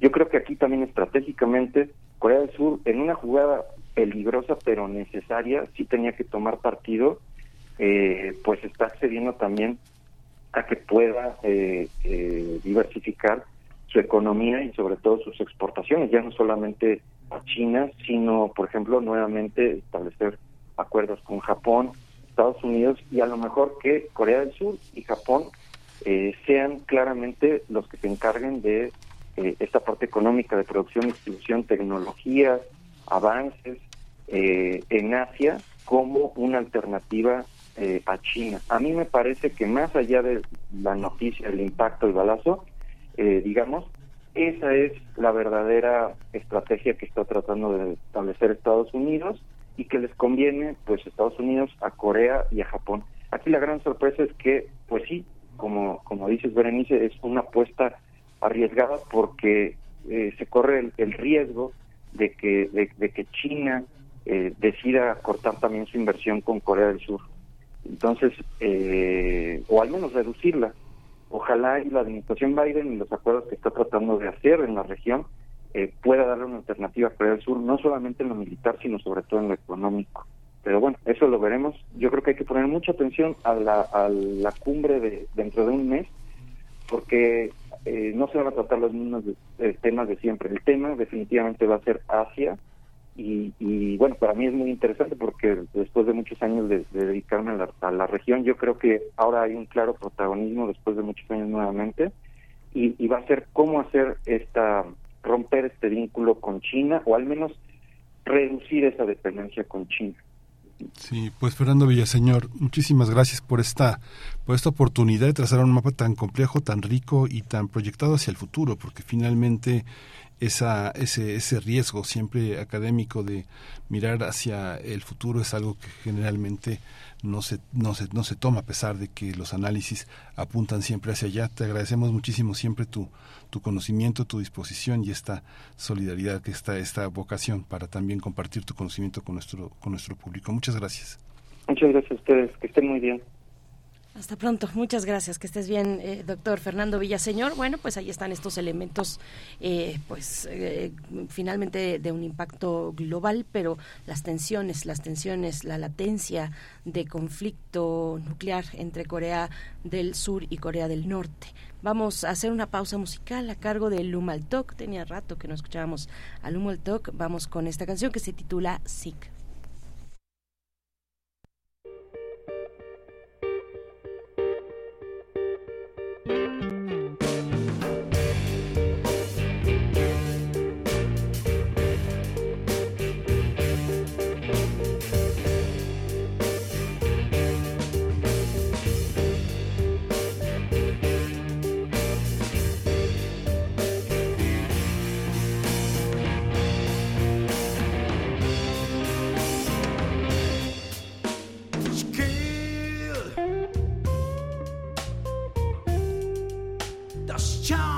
quantity.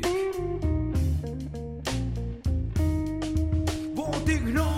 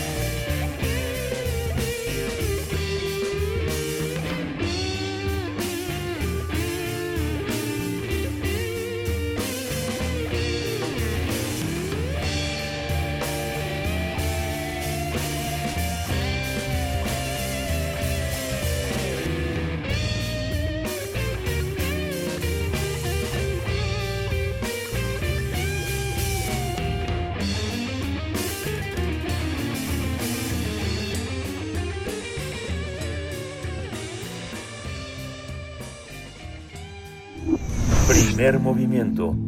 Hacemos comunidad con tus postales sonoras. Envíalas a primermovimientounam.gmail.com Nota del día.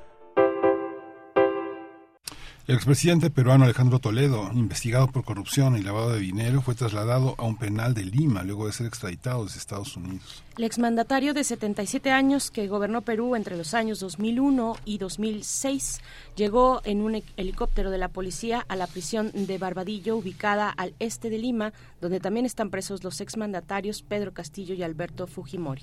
El exmandatario peruano se entregó el 21 de abril a las autoridades estadounidenses tras más de seis años en proceso de extradición. La magistrada Margarita Salcedo, a cargo de la audiencia, confirmó que Toledo cumplirá 18 meses de prisión preventiva impuesta en su contra, luego de que la Fiscalía presentó cargos en contra del expresidente peruano. El expresidente es acusado en Perú de presuntamente haber recibido 35 millones de dólares en sobornos de la empresa brasileña Odebrecht a cambio de ganar la licitación de la construcción de la carretera interoceánica sur. Esta razón, por esta razón, la Fiscalía Local solicitó una condena en su contra de 20 años de prisión. Recordemos que Toledo fue detenido en Estados Unidos en 2019, luego de que el gobierno peruano hiciera una solicitud formal para su extradición. Vamos a analizar esta extradición de Toledo a Perú, donde es acusado por el caso de Brecht y este día nos acompaña Jacqueline Fox, periodista, autora del libro Mecanismos de la Posverdad. Jacqueline, muchas gracias por estar con nosotros, bienvenida. Hola, muchas gracias también, muy buenos días. Muy buenos días, Jacqueline Fox. Gracias por estar una vez más eh, ahora con este con este nuevo momento o con el seguimiento de este proceso de extradición. Es un proceso, entiendo, eh, el de extradición, pues poco común para para, para el Perú. Eh, cuéntanos cómo cómo ves el ambiente en el que se da esta esta llegada del expresidente Toledo al Perú. Bueno, hay que mencionar que este es el segundo presidente que está buscado por la justicia eh, y que ha pasado por extradición. El primero fue eh, Alberto Fujimori, quien fue extraditado de Chile. Eh, él estuvo un tiempo en, en Japón y viajó a Chile pensando que allí se iba a librar de la justicia peruana. Entonces, este es el segundo expresidente que es extraditado en los últimos años para um, ser procesado por la justicia. Y en el caso de Alejandro Toledo, eh, él, digamos, tiene tres investigaciones fiscales, pero la extradición ha sido conseguida para, para la primera de esas investigaciones, que es por haber recibido supuestamente sobornos de la empresa brasileña de construcción Odebrecht a cambio de que el gobierno de Toledo le diera la concesión, la obra de una carretera eh, que conecta la selva del Perú en la frontera con Brasil con la costa sur peruana, eh, la interoceánica sur. Y mm, entonces eh, es aproximadamente 30 millones de dólares lo que habría recibido de mm, sobornos respecto de esa carretera por parte de la empresa brasileña. Este es el proceso que está en este momento en la fase intermedia, previa a que empiece el juicio oral. Y la Fiscalía tiene otras dos investigaciones a, Toledo, eh, también por sobornos de la empresa brasileña Camargo Correa, por eh, la misma carretera interoceánica, pero para que le concedieran otros tramos de la construcción de, de esa misma vía, ¿no? Eh, entonces el proceso eh, judicial por el cual él ha sido extraditado está en este momento transcurriendo y es importante porque los fiscales que están a cargo de este caso mencionaron que eh, la presencia de Toledo es importante para este proceso judicial porque cuando ocurra la condena el acusado tiene que estar, no se le puede eh, condenar en ausencia.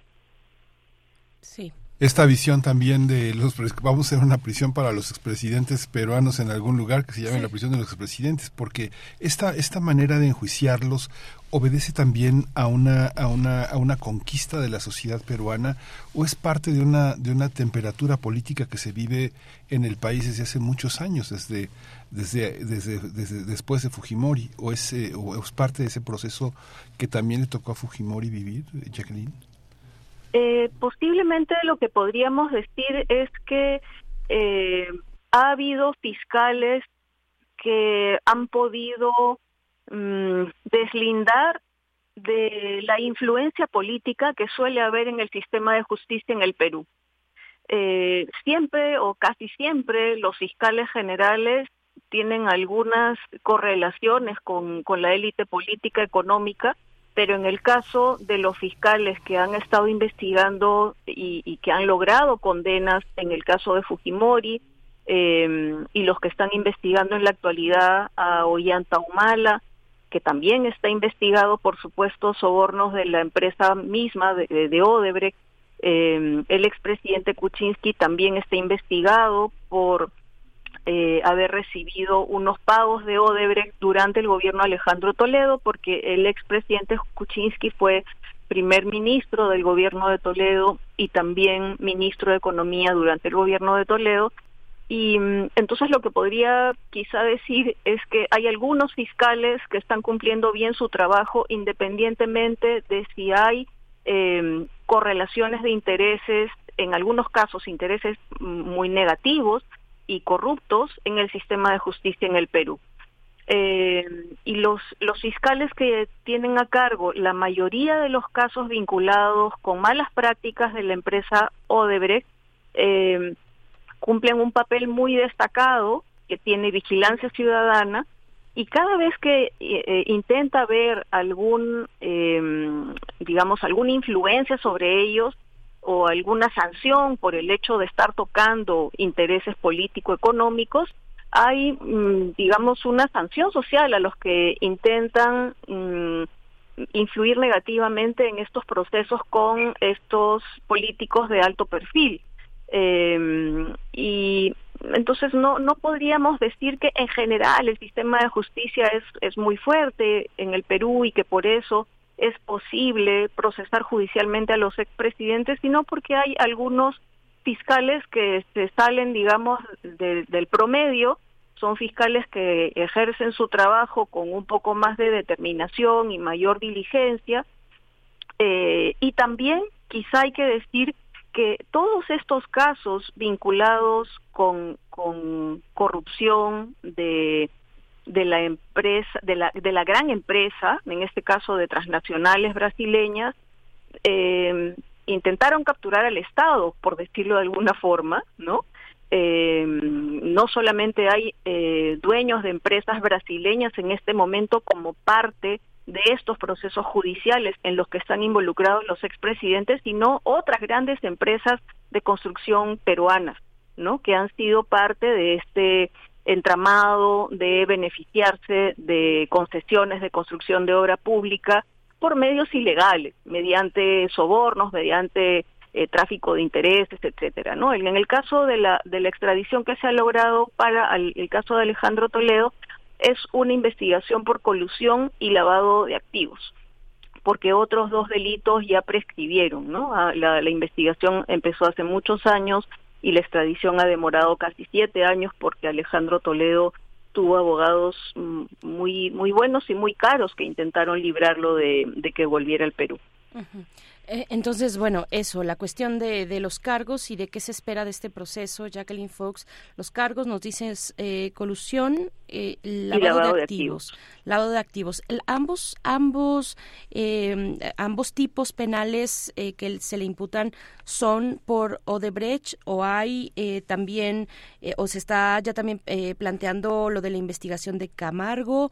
Hay también, no sé si sea la misma o derivada, digamos, de alguna empresa de, alguna empresa más local, pero Ecoteva también es un tema por, por el que se le, entiendo, investiga por lavado de dinero.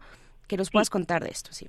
Sí, Ecoteva es una de las empresas fundadas por eh, la, familia de Alejandro Toledo y amistades de Alejandro Toledo. Es como una offshore eh, formada en Costa Rica para colocar ahí el dinero de los sobornos. Y eh, entonces hay tres casos respecto a Alejandro Toledo eh, que se llaman los casos eh, de la Interoceánica Sur, que es el que por el que se le ha extraditado y el, que está en este momento en la fase intermedia previa al juicio oral. El caso de los sobornos de la empresa brasileña Camargo Correa, la constructora, vinculada también con la Interoceánica Sur y sobornos. Y el tercer caso es el llamado caso de Coteva, que es por lavado de activos exclusivamente, ¿no? Que es a donde habrían sacado el, dinero de la corrupción. Pero estos dos últimos casos, eh, digamos que están avanzando con los otros acusados o los otros investigados, mientras Estados Unidos no aprueba la, extra, la ampliación, la extradición por estos dos casos, Camargo Correa y Ecoteva, ¿no? mientras Estados Unidos no apruebe que Alejandro Toledo sea también procesado por otros dos estos otros dos casos avanzan respecto de los otros procesados. Esta manera también de, de, pensar una transnacional que corrompe a, a, un, a un gobierno, a un funcionario, eh, cómo, cómo, cómo se observa en Latinoamérica, cómo el caso de Perú puede ser emblemático cuando se habla del, del caso de México en el que un funcionario involucrado con Odebrecht no puede ser enjuiciado y que fue director de la, de la principal petrolera del país cómo, cómo, se, cómo se ejemplifica esta, no es la única empresa que corrompe, no es algo que salió a la luz, pero esta, esta manera de funcionar es parte de los huecos legales o de los huecos personales. ¿Qué, qué es lo que posibilita eso? ¿La ambición o, hay una estructura prácticamente dedicada a, poder, a poder este, eh, eh, eh, construir la parte del soborno y de la corrupción en nuestro continente? En, yo, por, por el caso peruano, lo que podría decir es que la empresa Odebrecht intentó eh, enlazarse y mm, asegurar sus intereses con casi todos los eh, políticos de más alto perfil, ¿no? Incluso Keiko Fujimori, que ha sido tres veces candidata presidencial, en este momento está en un proceso previo al juicio oral, en la fase que le llaman control de acusación, por haber recibido sobornos, o perdón, haber recibido aportes de Odebrecht que no declaró a las autoridades electorales para sus campañas electorales de 2016 y 2021. Eh, entonces, mm, dado que ha habido tanta evidencia de eh, el desempeño de esta empresa transnacional brasileña en eh, trazar sus intereses irregulares, eh, intentar capturar al Estado, intentar asegurarse de posibles beneficios con una candidata presidencial si llegaba al gobierno, y como ha habido tanta información en la Fiscalía de Suiza y en el Departamento de Justicia estadounidense, digamos que ha sido medio imposible que esto pasara desapercibido para el sistema de justicia peruano. No alcanzo a eh, comprender eh, por qué no ha ocurrido algo semejante en, en el caso mexicano. No sé si es que el tipo de desaparición de la evidencia ha sido más eficaz en el caso mexicano, pero en el caso peruano, eh, digamos que hubo ciertas coincidencias que han permitido esto. Hay por lo menos un equipo especial de fiscales Lavallato, que es el que em, está a cargo de las investigaciones a todos estos ex altos cargos eh, peruanos, ¿no? Al expresidente Humala, al expresidente Kuczynski, Alan García se suicidó cuando estaba siendo investigado también por supuestamente haber recibido sobornos de Odebrecht y quiso evitar una detención mientras era investigado eh, Alejandro Toledo, Keiko Fujimori. Eh, entonces, ha habido una abundancia de información, de evidencias, ha habido eh, eh, el ofrecimiento del ex presidente ejecutivo de la empresa brasileña y del representante en Perú para dar información a la justicia peruana. ha habido vigilancia ciudadana sobre estos casos porque los expresidentes que llegaron al poder por el voto de las personas, estaban llevando dinero a sus bolsillos. Eh, y si no hubiera sido por por todas por todos estos elementos a la vez posiblemente en, en el Perú no estarían bajo la, estos procesos eh, estos políticos de alto perfil Claro, Jacqueline Fox, bueno, es algo que también nos cuestionamos en México y nos cuestionamos mucho y es un hilo que no dejamos eh, de jalar constantemente en distintos espacios. Eh, finalmente en México, pues las cosas están frías, las cosas están frías y solamente con, mm, digamos, detenciones de, altos de altos cargos, solamente una que, se encuentra en prisión preventiva, el director, el exdirector de la petrolera mexicana que, que es Pemex, pero eh, bueno, pero pero hasta ahí, digamos, en caras visibles ahí eh, llegamos. ¿Cómo, ¿Cómo ver entonces eh, a las instituciones de justicia eh, peruanas de esta manera pues expedita en grandes casos de corrupción como el de Odebrecht? Verlo en contraste también con lo que recién el, el, episodio pues de este año en Perú con la detención del presidente del expresidente Castillo eh, ¿cómo hacer esa ponderación de, de, de, la justicia de la justicia peruana, Jacqueline Fox? Sí, quizá lo que haya que decir en comparación es que la, la prisión preventiva del presidente Castillo se da principalmente por eh, la comisión, según lo, lo, dicen los operadores de justicia, la comisión del delito de eh, eh, conspiración y rebelión cuando él da el golpe de Estado el 7 de diciembre. Eh, él no está en prisión preventiva por las seis investigaciones fiscales por tráfico de intereses y pequeños casos de corrupción.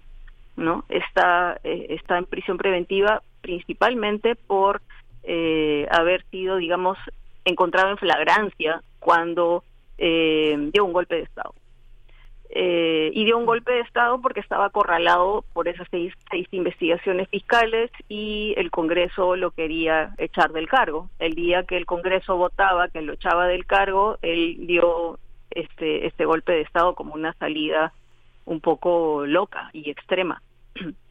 eh, si comparamos los casos de corrupción de los eh, expresidentes anteriores con los casos de eh, colusión de intereses, tráfico de intereses para obras públicas, en el caso de Castillo, siempre los periodistas aquí en Perú dicen que los, los casos de eh, tráfico de intereses para obras públicas durante los siete, ocho primeros meses del gobierno de Castillo son como los de un pájaro frutero comparado con los eh, anteriores expresidentes, ¿no?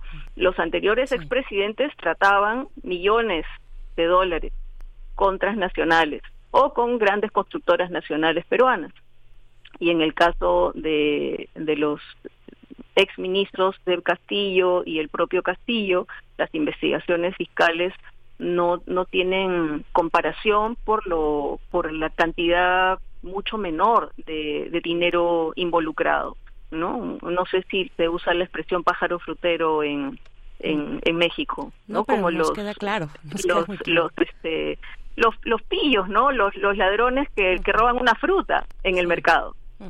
Sí claro tu micrófono Pues Jacqueline Fox, muchísimas gracias por esta por esta conversación. Este queda queda queda queda pensar una, última pregunta si las decisiones eh, que toman los funcionarios para corromper su gobierno son personales, son parte de las decisiones a las que te autoriza el puesto o hay una lección para cerrar más, poner más candados para, eh, para, para que las decisiones no sean el único, decisiones personales no sean el único motor de esto. ¿Existe esa, esa posibilidad? ¿Existe ese candado en la legislación o se pasa por encima de él con las decisiones pre- personales?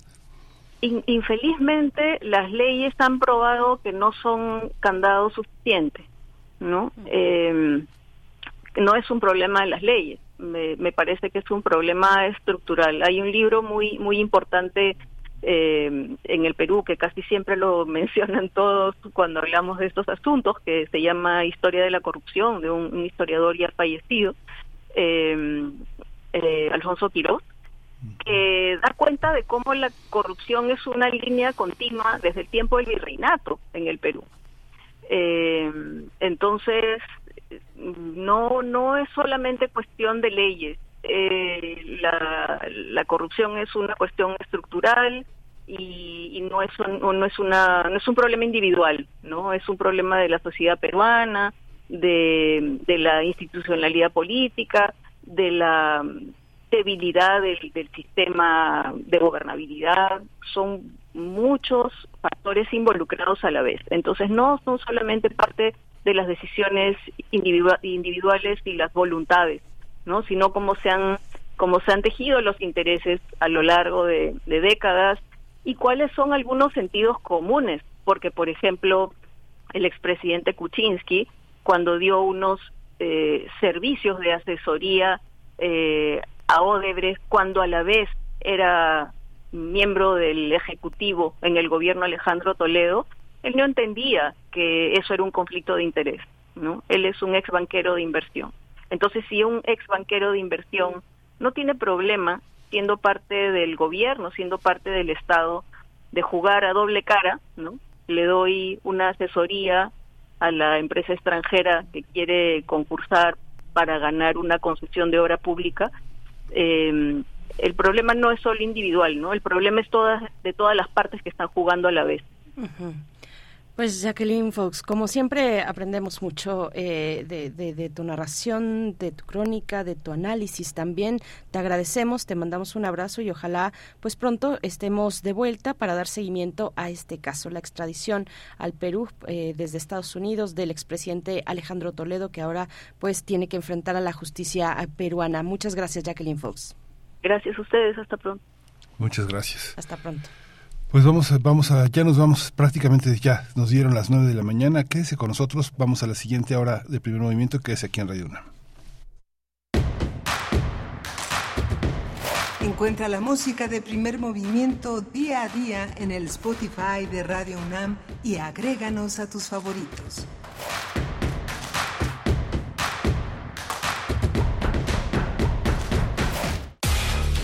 En la vida cotidiana se reflejan las problemáticas sociales, con diferentes causas y consecuencias. Pensemos juntas y juntos las posibles soluciones. Vida cotidiana. Análisis de nuestro día a día. Viernes a las 16 horas, después del corte informativo. Si sucede a nuestro alrededor, es importante. Radio UNAM, Experiencia Sonora. Cultivemos el gusto por el arte escrito y el ejercicio de la imaginación al lado de María Ángeles Comezaña en Al compás de la letra. Rutas literarias para viajar entre textos, poemas y cartas. Todos los jueves a las 18 horas por el 96.1 de FM. Radio UNAM. Experiencia sonora. Habla Mario Delgado, presidente de Morena. Una vez más, cientos de miles de mexicanas y mexicanos tomamos las calles para refrendar nuestro compromiso con el presidente y gritar fuerte y claro que la 4T cada vez es más grande. Por fin tenemos un gobierno austero, humanista, que lucha contra la corrupción. Juntas y juntos, sigamos por el camino del cambio verdadero, porque cuando gana Morena, gana el pueblo, y el pueblo está con la cuarta transformación. Morena, la esperanza de México.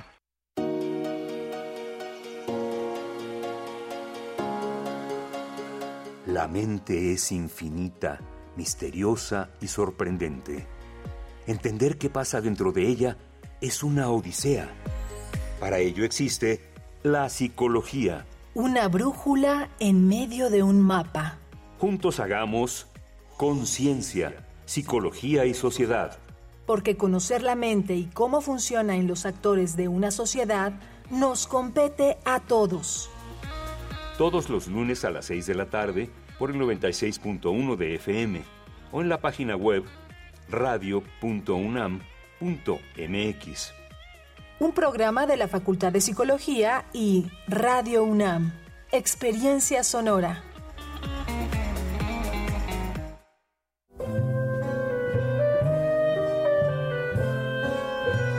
Gabinete de Curiosidades. Explora con Frida Rebontulet y sus almas hertzianas, las sonoridades extrañas, antiguas o poco conocidas que las sombras del tiempo nos han dejado. Únete a esta expedición todos los sábados a las 5.30 de la tarde por el 96.1 de FM o en radio.unam.mx. Radio UNAM, experiencia sonora.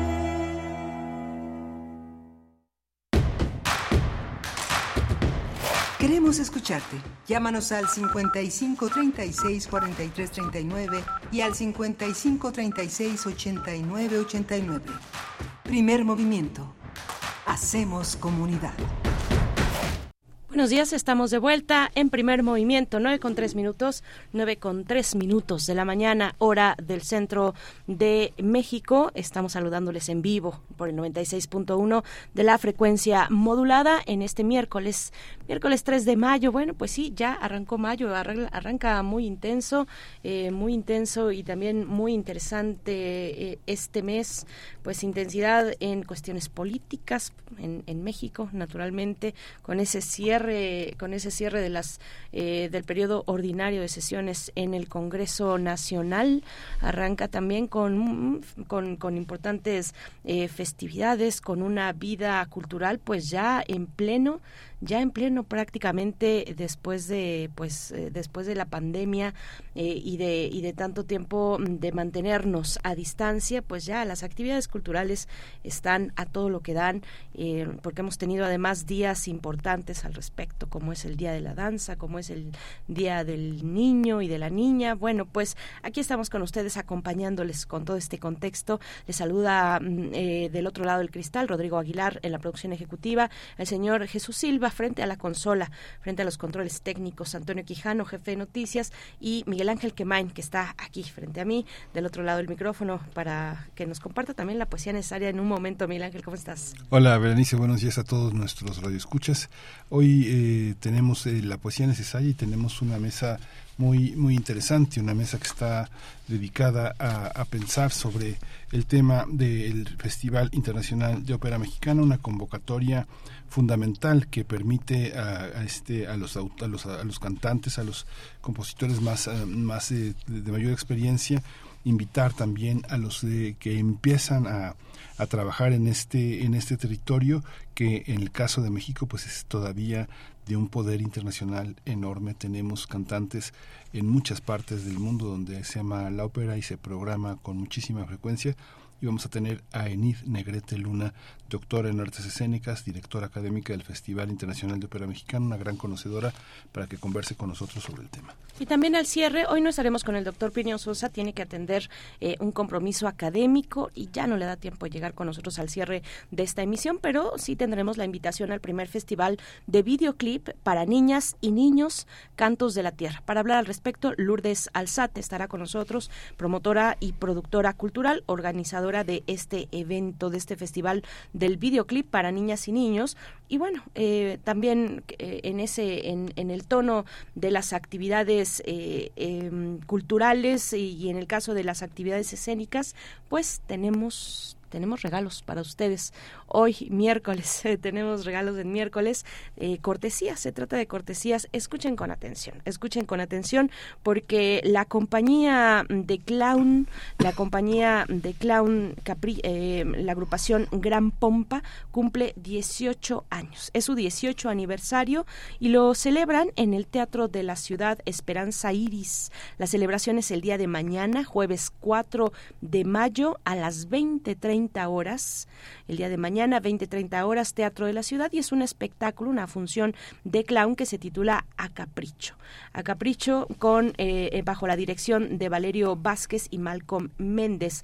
¿Cómo se van a ir estas cortesías? Pues miren, eh, primero tomen, eh, respiren y piensen si el día de mañana a las ocho y media y en realidad una hora antes porque hay, hay que presentarse en, en, taquilla una hora antes si a las siete y media de la tarde ustedes estarán eh, con toda disposición de asistir al teatro de la, de la ciudad de Esperanza Iris a disfrutar de este de este evento de esta función de clown bueno si es así entonces diríjanse a Twitter tienen que seguirnos en Twitter, arroba PMovimiento, y ahí van a encontrar la publicación donde si ustedes escriben eh, quiero pases, quiero pases, eh, van a poder eh, pues tener una de las cinco, uno de los cinco pases dobles, cinco pases dobles para la función de A Capricho el día de mañana jueves a las 20.30 horas. Deben presentarse una hora antes en el hermoso Teatro de la Ciudad Esperanza Iris, Miguel Ángel. Sí, vale muchísimo la pena eh, participar en este en esas actividades. El próximo domingo también hay una, hay este, este fin de semana hay una hay una eh, elección vecinal en la Ciudad de México. Estas son las elecciones de comisiones de participación comunitaria que se conocen como COPACOS. Van a estar eh, prácticamente en toda la ciudad. Es un proceso que, este, que arrancó ya eh, en, en, en, en marzo y que hace posible que haya un órgano de representación ciudadana que trabaje por, por, los intereses colectivos de una colonia o de una unidad territorial. Cada tres años se elige una para cada colonia de la ciudad por medio de una elección que organiza el Instituto Electoral de la Ciudad de México. Va a ser este, las personas que sean electas este año van a durar en el cargo honorífico hasta 2026. No el próximo año no va a haber elecciones porque no se pueden juntar con las de 2024, que serán elecciones eh, muy grandes y que eh, implican también una, una propaganda y una, una visión política que podría abonar hacia los candidatos que en ese momento se presenten. Este, esta participación es muy importante, se puede hacer a distancia, está organizada por una, una, una organización sumamente profesional eh, el dilema hoy es que muchos de los la propuesta es que sean vecinos quienes organicen la eh, que tengan la representatividad. Hay muchas personas que se tienen derecho, como por ejemplo muchos comerciantes, muchos vendedores, parte de la, de la venta de ambulantes está también peleando por tener esos puestos de representatividad, pero los vecinos quieren que sean vecinos, la gente que vive ahí, pues son ideas también que tiene, que tiene una ciudadanía ávida de participar, el presupuesto también se decidirá y se ejercerá en eso, así que 7 de, siete, el domingo próximo domingo va a ser una un fin de semana muy interesante. Eh, se puede votar desde las 9 de la mañana, este, así que hay que consultar dónde le toca a uno votar. Lo único que es necesario tener es la credencial del elector vigente. Así es, bueno, pues eh, con este anuncio vamos a ir ya a la poesía, a la poesía necesaria. Ya están llegando rápidamente, llegaron los mensajes a nuestra cuenta de Twitter para llevarse las cortesías, las cortesías, los cinco pases dobles que tenemos para esta función especial de Acapricho de la Gran Pompa en su 18 aniversario en el Teatro de la Ciudad Esperanza Iris. Qué envidia, qué envidia los que se van a dar una vuelta el día de mañana jueves por la nochecita en ese bello recinto en el centro de la capital del país el día de mañana. Y bueno, pues en un momento más les compartiremos, les diremos quiénes son las personas que se han ganado ya su pase doble. Mientras tanto, nos quedamos con la poesía necesaria. Es hora de poesía necesaria. La poesía, la, poesía necesaria de hoy es eh, de un gran poeta español que está a punto de llegar a su centenario. Se trata de Ángel González, uno de los grandes poetas españoles, falleció en 2008, pero dejó un legado muy importante. Lo vamos a acompañar con la, con la música de Robert Cray, con una canción muy, muy interesante que se llama Still Around. Todavía anda, anda por ahí. Un largo adiós de Ángel González. Dice... Es, un, parte del libro que se llama Otoño y otras luces que publicó justamente hace dos décadas. Dice Ángel González, qué perezoso día que no quiere marcharse hoy a su hora. El sol ya tras la línea lúcida del horizonte tira de él, lo reclama, pero los pájaros lo enredan con su canto en las ramas más altas y una brisa contraria sostiene en vilo el polvo dorado de su luz sobre nosotros. Sale la luna y sigue siendo el día. La luz que era de oro ahora es de plata.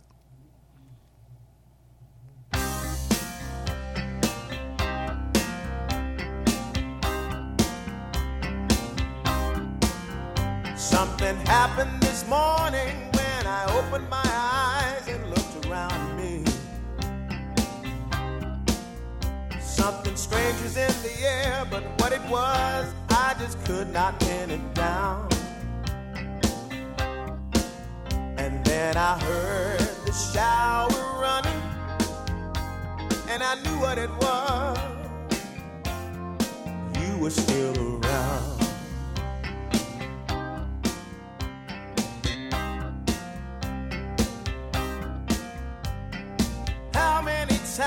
Must I tell you? I'm tired of you and everything you stand for.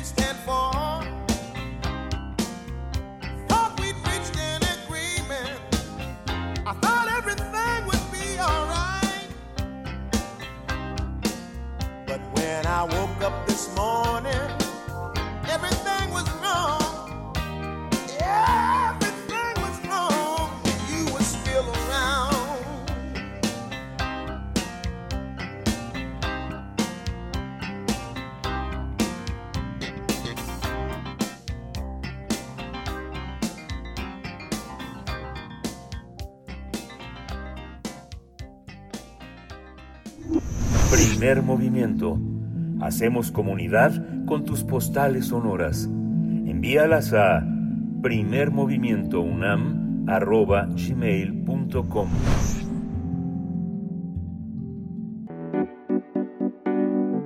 La mesa del día.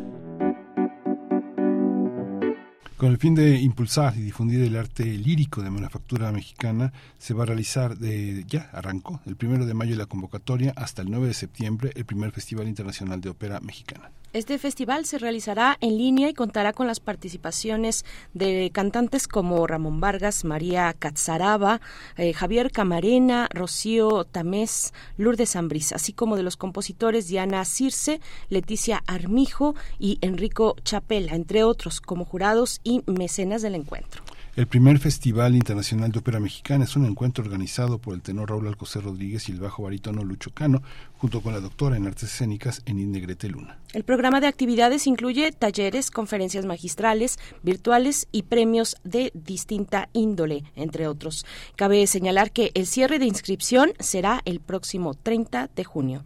Para mayores detalles se puede consultar todo en la página electrónica que dice óperairreverente.org. y vamos a tener aquí una conversación sobre este concurso de ópera. Nos acompaña Enid Negrete Luna, doctora en artes escénicas y directora académica del Festival Internacional de Ópera Mexicana.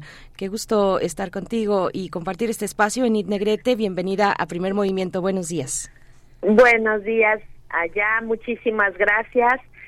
Pues feliz, feliz de, de ser parte de este evento eh, y de poder llevar a la mayor parte posible del público nuestro legado lírico que siempre es extraordinario.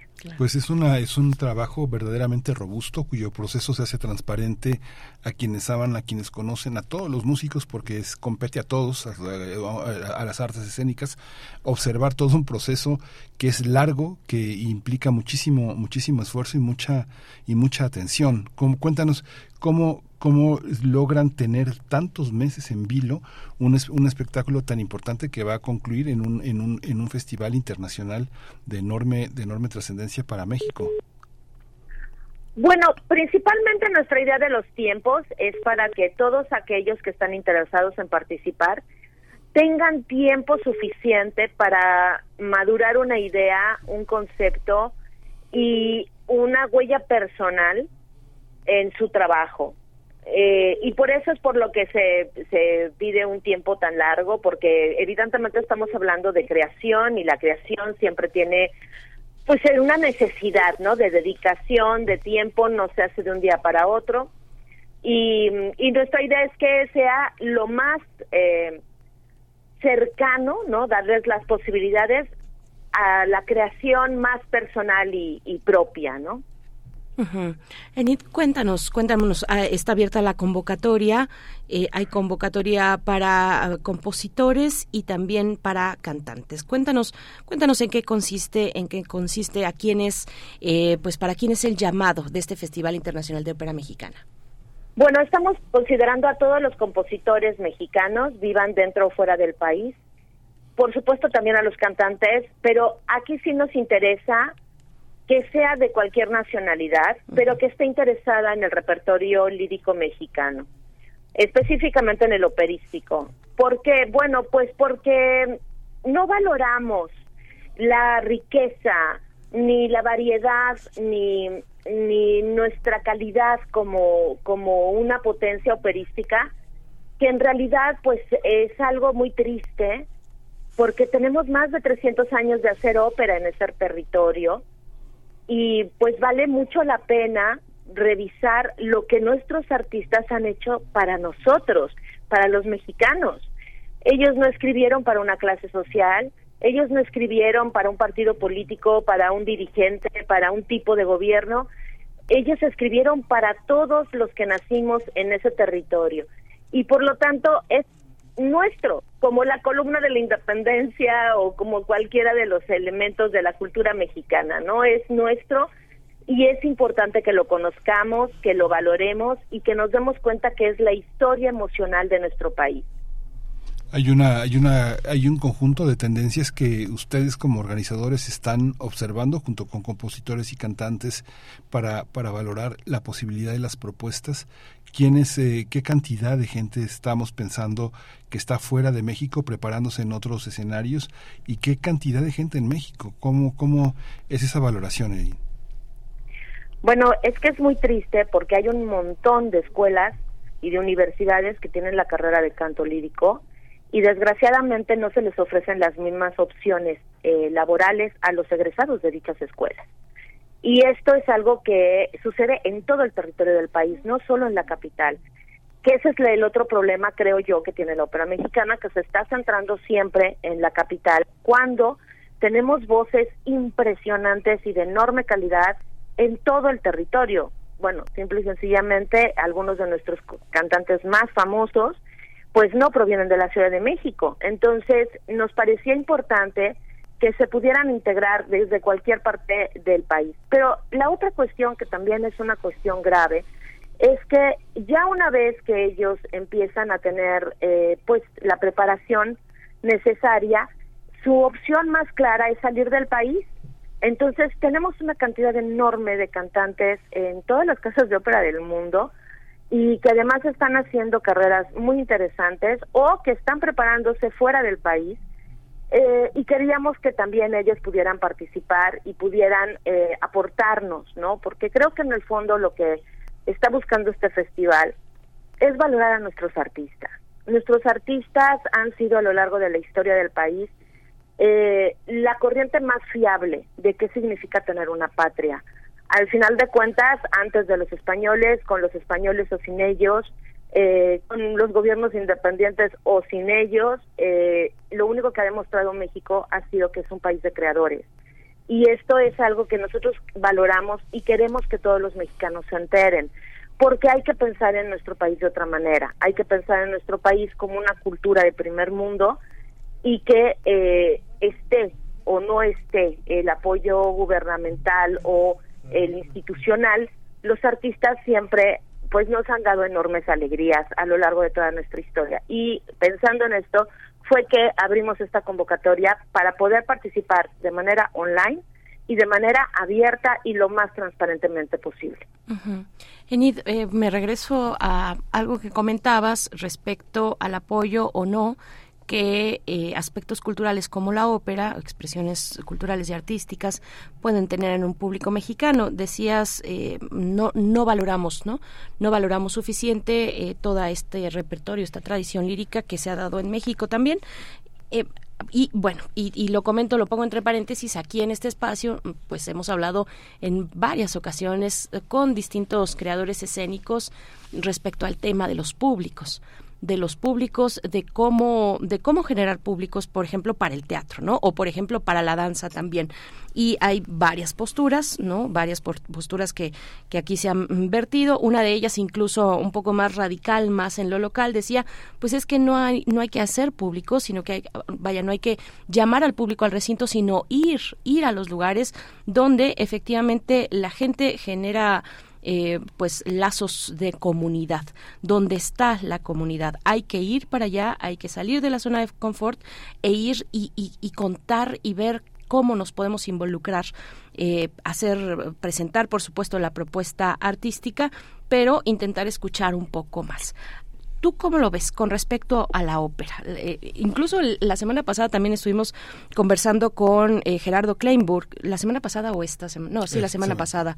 Es eh, un libro reciente publicado por la UNAM que se llama La ópera hoy, y entre otras cosas pues eso era pues esta idea que, que tiene además Gerardo Kleinburg que, que, que, difunde constantemente sobre la idea de que la ópera particularmente mm, pues es para cierto tipo de público eh, con, con, un, con un perfil específico, ¿no? Ahorita tú decías el primer mundo. A ver, cuéntanos un poquito, Enid, con estos elementos que te comparto, que te pongo a consideración, ¿qué es de- qué- cuál, es tu, ¿cuál es tu postura frente a los públicos? Bueno, primero y antes que nada, yo cada vez que he hecho una ópera dentro del país jamás he tenido un problema de público. Al contrario, sí, los montajes se llenan, este, no, no estoy hablando solo de la Ciudad de México, estoy hablando de lugares mm, como el, el Teatro de Gollado de Guadalajara, que tiene un público que ama la ópera y que, y que la busca, y que además siempre tiene sed de verla. Yo en general veo que hay un gran interés por la ópera, pero que evidentemente no se les um, da la oportunidad de disfrutarla de una manera constante y de una manera, eh, podríamos decirlo, completa, porque la mayor parte de las cosas que suceden en provincia son galas de ópera, no son puestas en escena. Y en ese sentido, pues perdemos una parte importante de la creación operística, que es la parte visual y, y estética, eh, teatralmente hablando. En este sentido, debo de decir que es cierto que existe la idea de que la ópera es elitista, pero sinceramente yo creo que si lo pensamos en precios, los boletos para ir al fútbol pueden ser más caros que los boletos para la ópera, que los boletos para algunos conciertos populares también pueden ser más caros que, la, que los boletos para entrar a la ópera. Y que entonces en este sentido pues no estamos hablando no de si realmente la gente puede o no pagar una entrada a la ópera sino si quiere hacerlo. Y una de las cosas que pasa con la ópera es que una vez que tú la conoces no todos los prejuicios anteriores se te van a caer y entonces, claro, el asunto de la ópera es que entre más la conoces, más quieres saber de ella. Y por eso es por lo que mucha gente cree que debe de saber o que debe de tener conocimientos previos para acercarse, cosa que no es cierta. Yo conozco niños enamorados de la ópera, yo misma fui una niña enamorada de la ópera y evidentemente a una edad en la que no tenías ningún precedente que te diera la información necesaria. Entonces, Sinceramente creo que esto es uno de los muchos lugares comunes que tenemos en México de la idea de que es la ópera. Bueno, perdón, El nada más lo digo porque que porque en tú, a ver, XIX, en, la ópera déjame era- déjame hacer un punto aquí. en México que las Déjame- novelas que Enid, por estás en escuchando, no nos está escuchando, ¿verdad? hacían mención No nos está escuchando, Enid. Y además Bueno, había pues, una, eh, eh, a- eh, ¿ustedes al principio del siglo? XX, ¿Ustedes la escuchan? hubo una eh, compañía No, de ópera Enid, para ¿nos estás escuchando? Entonces, Creo que no nos creo está que en el fondo sí que hay un interés, Vamos, que hay un interés eh, enorme por ella. ¿Sí, producción? digo, ¿Nos está escuchando, Enid? A ver, bueno, pues vamos a hacer una pausa para Enid, poder Enid, Enid. reanudar. Es Enid, que creo hola, que no- Enid. Enid, ¿nos escuchas? creo que no, creo que perdió un poquito el audio, supongo, espero, y no, eh, pues ya se siguió de largo. Eh, vamos a darle oportunidad, vamos a, a ver, ustedes qué opinan, cuéntenos. Lo mismo, un poquito de, de esos temas, eh, repito, hablábamos, conversábamos la semana pasada, Miguel Ángel, con eh, Gerardo eh, Kleinburg, ¿no? Sobre cómo nos acercamos a la ópera. Eh, creo que ya está con nosotros, sí. Eh, Enid, Enid, tomemos una pausa. ¿Nos escuchas, Enid? Sí, te, te oigo perfecto. Yo nunca Perfecto. los dejé de oír. Ah, pues es que es que pues yo te hacía una precisión y parecía que sí nos habías dejado de oír. A ver, ese lugar común de no valoramos, ¿te refieres a ese lugar común? Es el que yo te estaba poniendo en consideración para para que nos pudieras eh, pues seguir comentando respecto a cómo nos relacionamos como público con con la ópera. Pero a ver, cuéntanos, Enid. Sí, bueno, evidentemente hay un una no valoración de los artistas propios, ¿no? Este, que, que verdaderamente me parece muy grave y que tiene que ver con una postura de siempre considerar lo que nosotros creamos como menor o como una copia, cosa que no es cierta y que además eh, lo podemos comprobar con todos los compositores que tenemos premiados en el extranjero.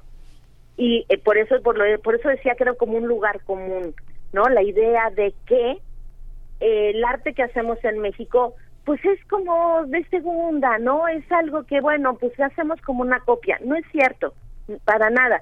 Tenemos una voz propia tenemos eh, compositores que a lo largo de mucho tiempo han sido premiados fuera tenemos cantantes que han sido reconocidos internacionalmente desde hace 150 años y creo que los primeros que tenemos que darnos cuenta de qué es lo que hemos tenido en nuestras manos, en nuestro país, qué es lo que se ha creado, somos nosotros, para también tener una valoración diferente de nosotros como país y como comunidad. El otro lugar común es la idea de que la ópera es muy cara, pero sinceramente yo creo que cualquier espectáculo, eh, digamos, complejo, puede serlo, pero no necesariamente. La creatividad siempre nos ha dado opciones y fuerzas y, y- y muchísimas ideas y creo que eso es lo que menos adolecemos los mexicanos, ¿no? La creatividad. Y somos nosotros los primeros que tenemos que darnos cuenta de que somos capaces. Sí, y esta, esta idea de que no hay la suficiente eh, eh, eh, apertura para contratar a los egresados de las escuelas, ¿cómo funciona? ¿Cómo funciona eh, ser contratado tanto en México como, el ex- como en el extranjero siendo mexicano? Bueno, principalmente todo esto se debería de hacer por audiciones, ¿no? Por audiciones profesionales en donde cada artista pues muestre lo que es capaz de hacer. Desgraciadamente las audiciones en México eh, son pocas, son escasas, no todas las óperas salen con- a, buscar, ¿no? En audición a sus intérpretes y y luego se tiene esta tendencia al comparadrazgo y a cosas que, se, que son prácticas muy antiguas y muy enraizadas en la manera de hacer ópera en México y música y casi todas las áreas, ¿no? Pero lo importante es que nos quitemos todas estas ideas y que abramos las opciones a audiciones profesionales, tal como se hacen en Europa, como se hacen en cualquier parte del mundo, en donde los mexicanos, por cierto, ganan muchas de estas audiciones y por eso llegan a cantar en los grandes teatros o a formar parte de óperas de estudio de primer nivel o a formar parte de compañías eh, operísticas de primer nivel, ¿no? Y pues esto lo ha demostrado el hecho mismo de que hace más de 30 años los mejores tenores del mundo son mexicanos. Ujú. Enid, ¿qué pasa con los incentivos? Hablando de cuestiones eh, económicas, de las posibilidades económicas, no solamente del público, como ya mencionabas, eh, pero, pero también de por parte de las instituciones eh, públicas, de los incentivos y de los apoyos públicos, y también de los privados, de que puedan llegar a hacer apuestas por la eh, producción operística eh, mexicana. ¿Cómo ves esa parte? Bueno, por principio tenemos un problema muy serio en la infraestructura de creación operística en México porque centralizamos todo en un solo teatro. Entonces, esto pues evidentemente provoca mm, primero una muy corta posibilidad de contratación y de apertura a fuentes de trabajo, pero además solo para una región del país. Eh, entonces, una de las ideas también que sería importante empezar a desarrollar es que la gente no tenga que dejar sus ciudades o sus países para poder hacer ópera. Si tienen talento, ¿por qué tienen que salir siempre, no? Pero esta es una realidad en la actualidad. ¿Quién puede vivir de cantar ópera en México? Bueno, esto es muy complicado, ¿no? Esto es una de las cosas que se está convirtiendo además en un problema que se, se, se revierte en una fuga de cerebros y en una fuga de talentos enorme. Entonces, am, creo que uno, falta esta estructura en México, ¿no? En cuanto a este, este festival, nuestra idea es que se muestre eh, la calidad de los talentos mexicanos, tanto en la interpretación como en la creación misma. Y el otro lado es que muchos de estos cantantes que han logrado pues los grandes eh, teatros, que han logrado las grandes carreras internacionales, están dispuestos a ayudar, a patrocinar y a de alguna u otra forma hacer que esta cadena que tiene más de 150 años, ¿no? De mexicanos en el horizonte eh, operístico internacional continúe. En esta en este festival va a haber premios académicos, curriculares y eh, económicos, ¿no? Eh, y dependerá, por supuesto, de cada uno de los mecenas y de, y de las personas que forman parte del jurado, qué tipo de premio merecerá cada uno de los participantes y qué consecuencias puede tener para su carrera. Este festival es consecuencia de la competencia nacional de ópera que de la que ya hicimos dos ediciones Y en la última, Javier Camarena, su premio fue que la soprano que lo ganó cantara con él, debutara con él en un, en un espectáculo masivo que hizo en Zacatecas. Imagínense la oportunidad que significa eso para una joven soprano eh, mexicana. Realmente es un, es un premio que incluso el que ganó el primer lugar lo estaba de alguna manera envidiando, ¿no?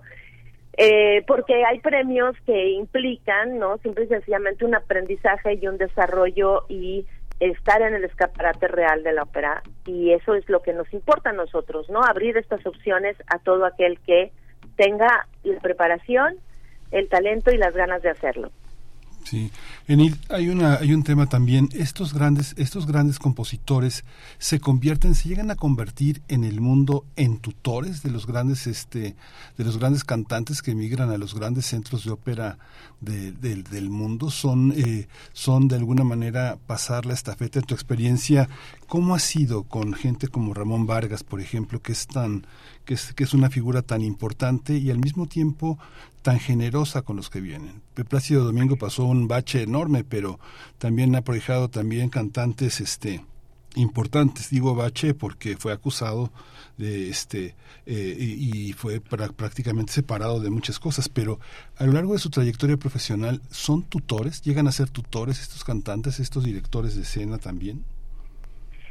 Bueno, los cantantes de ópera sí, y debo de decir que los mexicanos son especialmente solidarios con su con su gente y están siempre dispuestos a dar clases magistrales, a asesorar y a ser mentores de muchos de ellos. Sí, el caso de Ramón Vargas es un caso clarísimo. Eh, digo, simple y sencillamente creo que María Cazaraba es una de, de las figuras que él más ha apoyado eh, y sin embargo también podríamos mencionar muchos otros eh, cantantes, ¿no? Porque Ramón es especialmente generoso, sin olvidarnos de Javier Camarena, que ha sido capaz incluso de apoyar desde su bolsillo este el hecho de que jóvenes cantantes puedan venir a debutar Europa. Entonces, todo esto es algo muy valioso que además nos da una idea de comunidad muy lejos de esa idea de las envidias y, y del divismo, que yo creo que ya está muy fuera de, en nuestros días eso está ya muy fuera de la realidad, porque la verdad es que estamos hablando de gente que sabe lo que cuesta llegar y por lo, y por lo tanto está dispuesta a ayudar, ¿no? A que los demás lleguen y, es, y que conservemos esta tradición alucinante que, que tiene México y que rara vez ha sido estudiada a profundidad.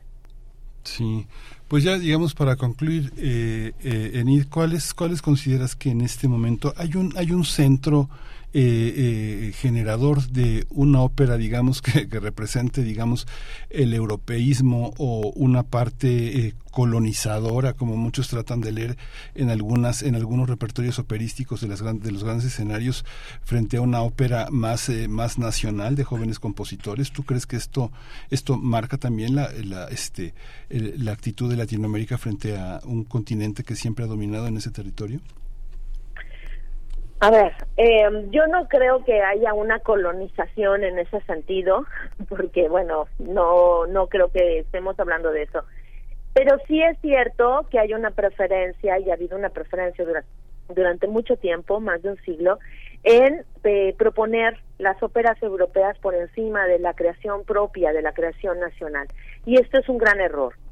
Para empezar, porque claro, es muy interesante conocer la historia de una japonesa que se enamora de un norteamericano o una este mujer de, de París que, que, que vamos que tiene problemas con, con la tuberculosis. Pero creo que a los mexicanos también nos gustaría conocer la historia de una poblana que se enamora de un francés o cuál fue la sensación y la y, y la vivencia de una indígena maya frente a una violación española.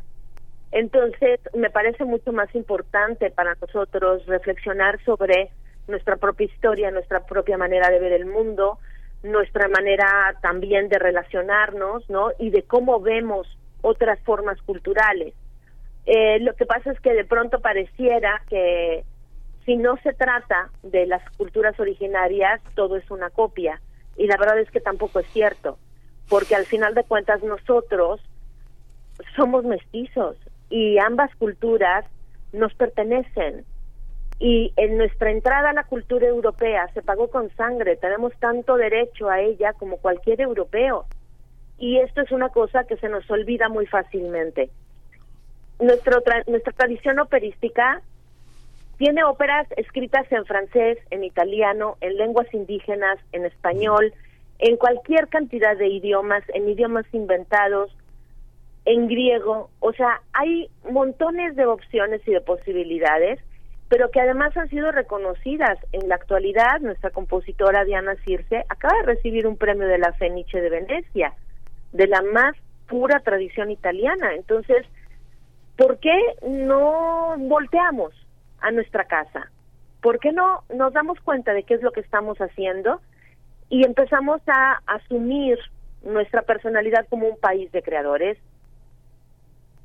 Sí. Bueno, pues eh, Enid, esta charla reveladora, ahí está, ahí está, eh, pues tus apreciaciones con respecto a cuestiones culturales, no solamente de la ópera. Eh, Enid Negrete, doctora en artes escénicas, directora académica del Festival Internacional de Ópera Mexicana. Hasta pronto. Muchísimas gracias. Hasta pronto, Enid. Bueno, pues qué barbaridad. Bueno, pues yo creo que deberíamos conversar un poquito más, de abrir el diálogo, por supuesto, siempre en el respeto eh, y también en el entendimiento.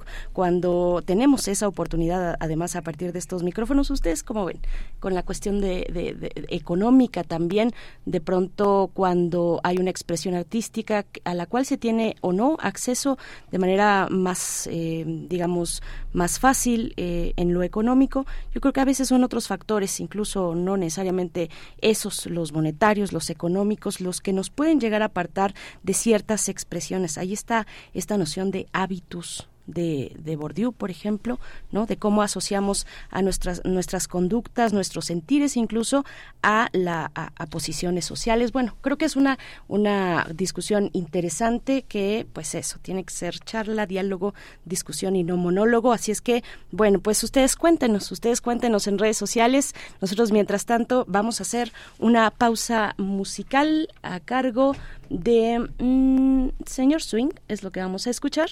Y esta canción se titula Un, ba- a mezzanotte.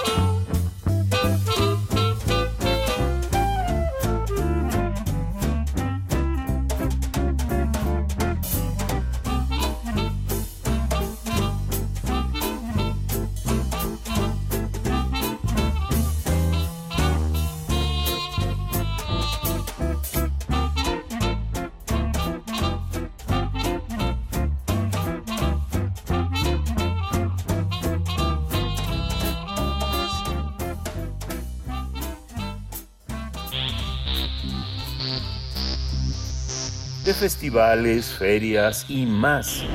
Recomendaciones culturales. Estamos en la línea con Lourdes Alzate, quien es promotora y productora cultural, organizadora y promotora del Festival del Videoclip para Niñas y Niños Cantos de la Tierra, que tiene una convocatoria abierta hasta el 21 de mayo y nos va a dar todos los detalles. Ah, Lourdes Alzate, bienvenida a Primer Movimiento, ¿cómo estás? Buen día, Berenice. Muchas gracias. Todo muy bien. Hola Lourdes, eh, muchas gracias por estar aquí. ¿Cómo- ¿En qué consiste un, un, un- un festival de, de videoclip? ¿Cómo se relacionan los niños con esta, con esta forma audiovisual de, de comunicarse? Cuéntanos todo esto que, que pues para muchas personas es nueva. Sí, claro que sí, Miguel Ángel. Este festival nace a partir de una investigación sobre el consumo musical eh, niños y niñas. El público al que se mm, investigó eh, fueron niños y niñas de una comunidad rural y los resultados que arrojó esto eh, fue los consumos que ellas y ellos practican. Y entonces eh, me pareció grave y a partir de ahí nació la idea de generar un, festival de videoclip, ya que eh, el videoclip es el segundo, eh, ¿cómo se dice? Lo segundo que encuentran los niños, lo segundo que buscan en contenidos audiovisuales a través de los dispositivos, que ellos ya están muy cercanos a esto, como sabemos. Después de los videojuegos, buscan eh, videoclips, música, música que puedan escuchar. Y entonces ahí se van a contenidos que no son aptos para sus edades, considerando apto desde una perspectiva de un desarrollo cognitivo general. Y eh, nació esta idea de hacer este festival de videoclip para eh, generar y hay muchas agrupaciones obviamente que se dedican a la canción infantil y en esta y en esta investigación pues estas eh, agrupaciones dedicadas a la canción infantil por muchos años arrojó también como resultado que no cuentan con videoclips para promoverse ni siquiera. Entonces hay una hay una problemática ahí que está vacía no y que con este festival se pretende llenar esta este festival va dirigido a- hacia las personas bueno va dirigido hacia niñas y niños y la convocatoria está abierta para que participen todas las personas que estén dedicadas a la música y que tengan eh, las posibilidades de desarrollar un tema dirigido a- en esta ocasión a niñas y niños entre los 6 y los 12 años. Lourdes, se trata, en la convocatoria se trata de llamar a, por ejemplo, artistas dedicados a la música para público infantil que, que tengan ya eh, propuestas elaboradas o que sean exprofeso para esta convocatoria, cuáles son esos detalles de quiénes pueden y con qué tipo de materiales participar. Y otra cosa, entonces, cuando entendemos, cuando hablamos de videoclip, vamos a entender entonces la parte eh, visual de una canción, en este, en este caso del género infantil. Así es. Eh, en esta convocatoria pueden participar, sí, por supuesto, agrupaciones dedicadas a la canción infantil y también personas que se dedican en general a la música con la capacidad de componer un tema dedicado a ellos eh, y a ellas. Em, sí estamos eh, solicitando que sean temas inéditos, al menos que nunca se hayan presentado en o que se hayan sido difundidos por internet o por radio, por televisión, por ningún medio previo, para que todos puedan partir de cero con la perspectiva de que hay que generar contenidos de calidad para niñas y niños. Em, ¿Y cuál era tu otra pregunta? Eh, sí, precisamente de si los eh, si los materiales tienen que ser eh, originales, Ajá, exprofeso sí. para la convocatoria o eh, ya realizados y, y estrenados incluso en otros en otros eh, foros. Sí, sí, tienen que ser inéditos, exprofeso para esta Mm. convocatoria. Y, igual que las imágenes que se usen, porque mucha gente suele bajar imágenes gratuitas, que bueno, en este caso no, no entrarían, ¿no? También es una parte de, de, poner, eh, animar a toda la gente que se dedica a la música a generar contenidos audiovisuales. Es muy sencillo, tenemos cuatro talleres publicados en la página de internet eh, que pueden consultar una, una asesoría que se dio para quienes nunca han producido un videoclip o y con argumentos súper sólidos de especialistas dedicados dedicadas principalmente a la eh, producción audiovisual dirigida a las infancias. Ujú. Hay una hay un hay un tema también que con qué qué, qué, qué edades son eh, las que las que permiten que un niño se adueñe de un discurso visual, de una cámara y que pueda poner contenidos que parecen textuales pero que en realidad son fraseos, ideas, eh, conversaciones, intervenciones. ¿Cuáles son, ¿Cuáles son los mecanismos? Y hay una escuela, hay una escuela en México que permita preparar a los niños en ese, en ese territorio o forma parte de las convergencias que los programas educativos tienen para que los niños puedan hacer ese tipo de intervenciones. Eh, ¿Te refieres a intervenciones en el aspecto de producción audiovisual? Sí, de producción audiovisual, de expresar una idea, de dar una opinión, de este, de asumir eh, de manera mimética tal vez discursos periodísticos o discursos de que este, de, de narrativos, ese tipo de elementos que Sí. están hasta desde la poesía declamada hasta exprésate tú solito, ¿no? Claro. Sí hay, sí hay, ya se abrieron muchos cursos, ¿no? Eh, Durante la pandemia estuvimos viendo muchos cursos de producción audiovisual que pueden generar niñas y niños. Para este festival no está no está no está mm, eh, no estamos invitando específicamente a que niñas y niños produzcan sus videoclips. Eh, los, los- el resultado final, los videoclips que se seleccionarán, irán dirigidos a ellas y ellos. Obviamente, niñas y niños que se dedican a la música pueden participar con el apoyo de algún adulto, algún tutor que les dirige, que les oriente, pero yo creo que si a niños y niñas les dices compón para alguien dirigido a tu mismo rango de edad, entre 6 y 12 años, también es posible porque tienen un montón de, de cosas que decir, ¿no? Tienen un bagaje, tienen una inteligencia y justamente no es un género infantil, eh, son personas con todos los criterios para asimilar información y, y sobre todo están en una etapa en desarrollo donde absorben absorben toda la información que, que reciben por todas las por toda la media. Y, y esto les afecta no les afecta en, en distintos en distintas formas. Entonces esto muchas veces necesitan expresarlo. Eh, en la página Facebook estamos eh, tenemos programado la publicación de videoclips hechas por niñas y niños donde hablan de sus temáticas personales se graban con celular ponen la música y, realmente son resultados audiovisuales muy interesantes y que poco a poco se van perfeccionando.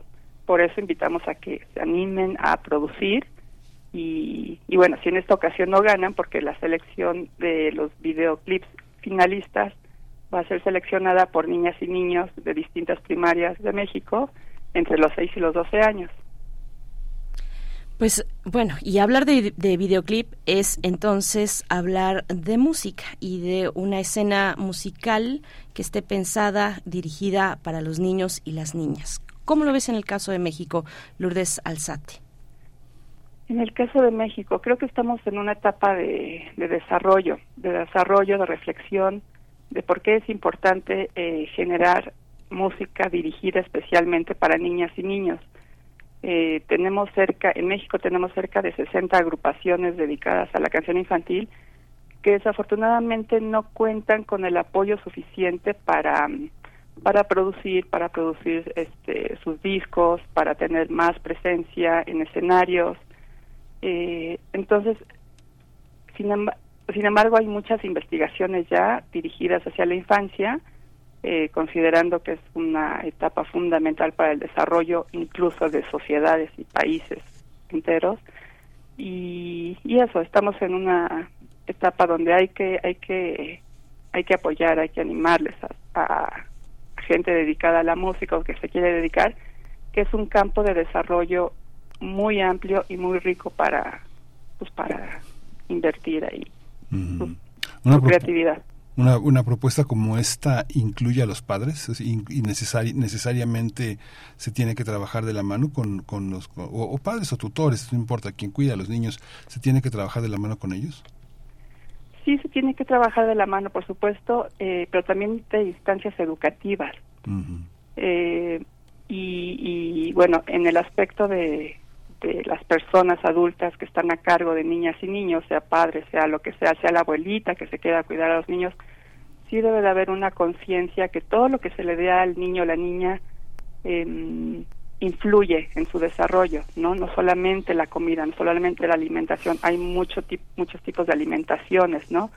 la alimentación de- del contexto en general, lo que ven, lo que observan, va a tener un impacto en su desarrollo creativo, en su desarrollo emocional, eh, cognitivo. Entonces, em, sí, por supuesto, y, y en la medida que un videoclip o una producción audiovisual sea del gusto también de, de las personas adultas, obviamente ellos le van a guiar a que lo, lo vean, lo consuman, ¿no? Tenemos un estudio reciente de, de, de lo que consumen niñas y niños ahora en contenidos audiovisuales y está hasta arriba en el tope con un alto muy un porcentaje muy alto eh, la, la telenovela, ¿no? Las producciones que tenemos en las cana en los canales de televisión abierta. Entonces es una es una lástima que niñas y niños están consumiendo ese tipo de drama, ¿no? Cuando hay posibilidad hay posibilidades mucho más amplias. Sí, eso, oportunidades, opciones, necesitamos opciones y bueno, eh, qué, qué interesante esta propuesta que ustedes van a encontrar en la dirección electrónica Festival del Videoclip Infantil. Com. Eh, Lourdes Alzate, recuérdanos las fechas de cierre de convocatorias y, em, bueno, ¿qué, qué, qué, cuáles son las instituciones que están involucradas, que están organizando este festival de videoclip para niños y niñas? Sí, eh, la cierre, eh, el cierre, eh, la fecha del cierre es el 21 de mayo. Tienen todo el día el 21 de mayo, pero recomendamos que no lleguen hasta la fecha porque eh, el tiempo en que se suben los videos a las plataformas YouTube tardan mucho tiempo.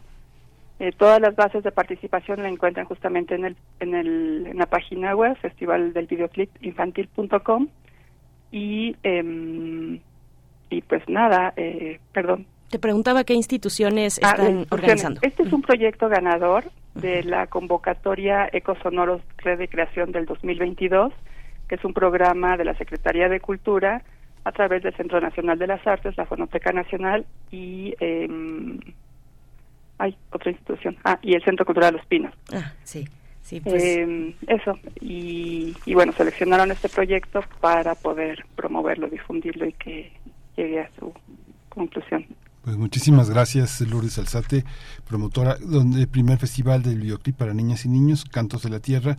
Eh, pues estamos en, en- en seguimiento, ojalá tenga unos grandes resultados y nos los compartas. Claro que sí. Muchas gracias, Berenice y Miguel Ángel. Gracias. Esa parte también va a ser muy interesante cuando ya se den a conocer pues eh, los materiales que llegaron, que eh, pues se acercaron a esta convocatoria y mm, bueno, nosotros vamos ya a despedirnos, son las 9 con 58 minutos y yo creo que alcanzamos a escuchar un poco de música a cargo de Rubén Blades.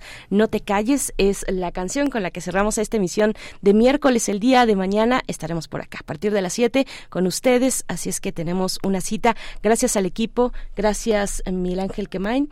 Y antes de ello, nos vamos rápidamente con los ganadores de las cortesías que, que dimos en esta mañana. Edgar Agüero, Isaías Trejo, Miguel Mesa, Mariana Gutiérrez y Roberto Espinosa se llevan un pase doble cada uno de ustedes para A Capricho. El día de mañana, 20-30 horas, lleguen una hora antes en el Teatro de la Ciudad Esperanza Iris. Muchas gracias. Muchas gracias, esto, muchas gracias, esto fue Primer Movimiento. El mundo desde la universidad.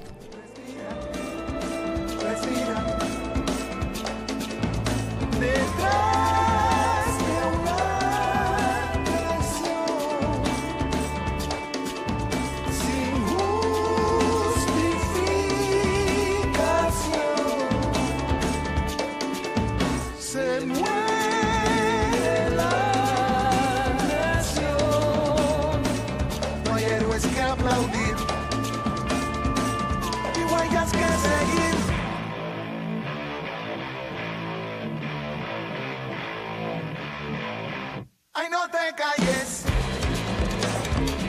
Sal a la calle y no te calles.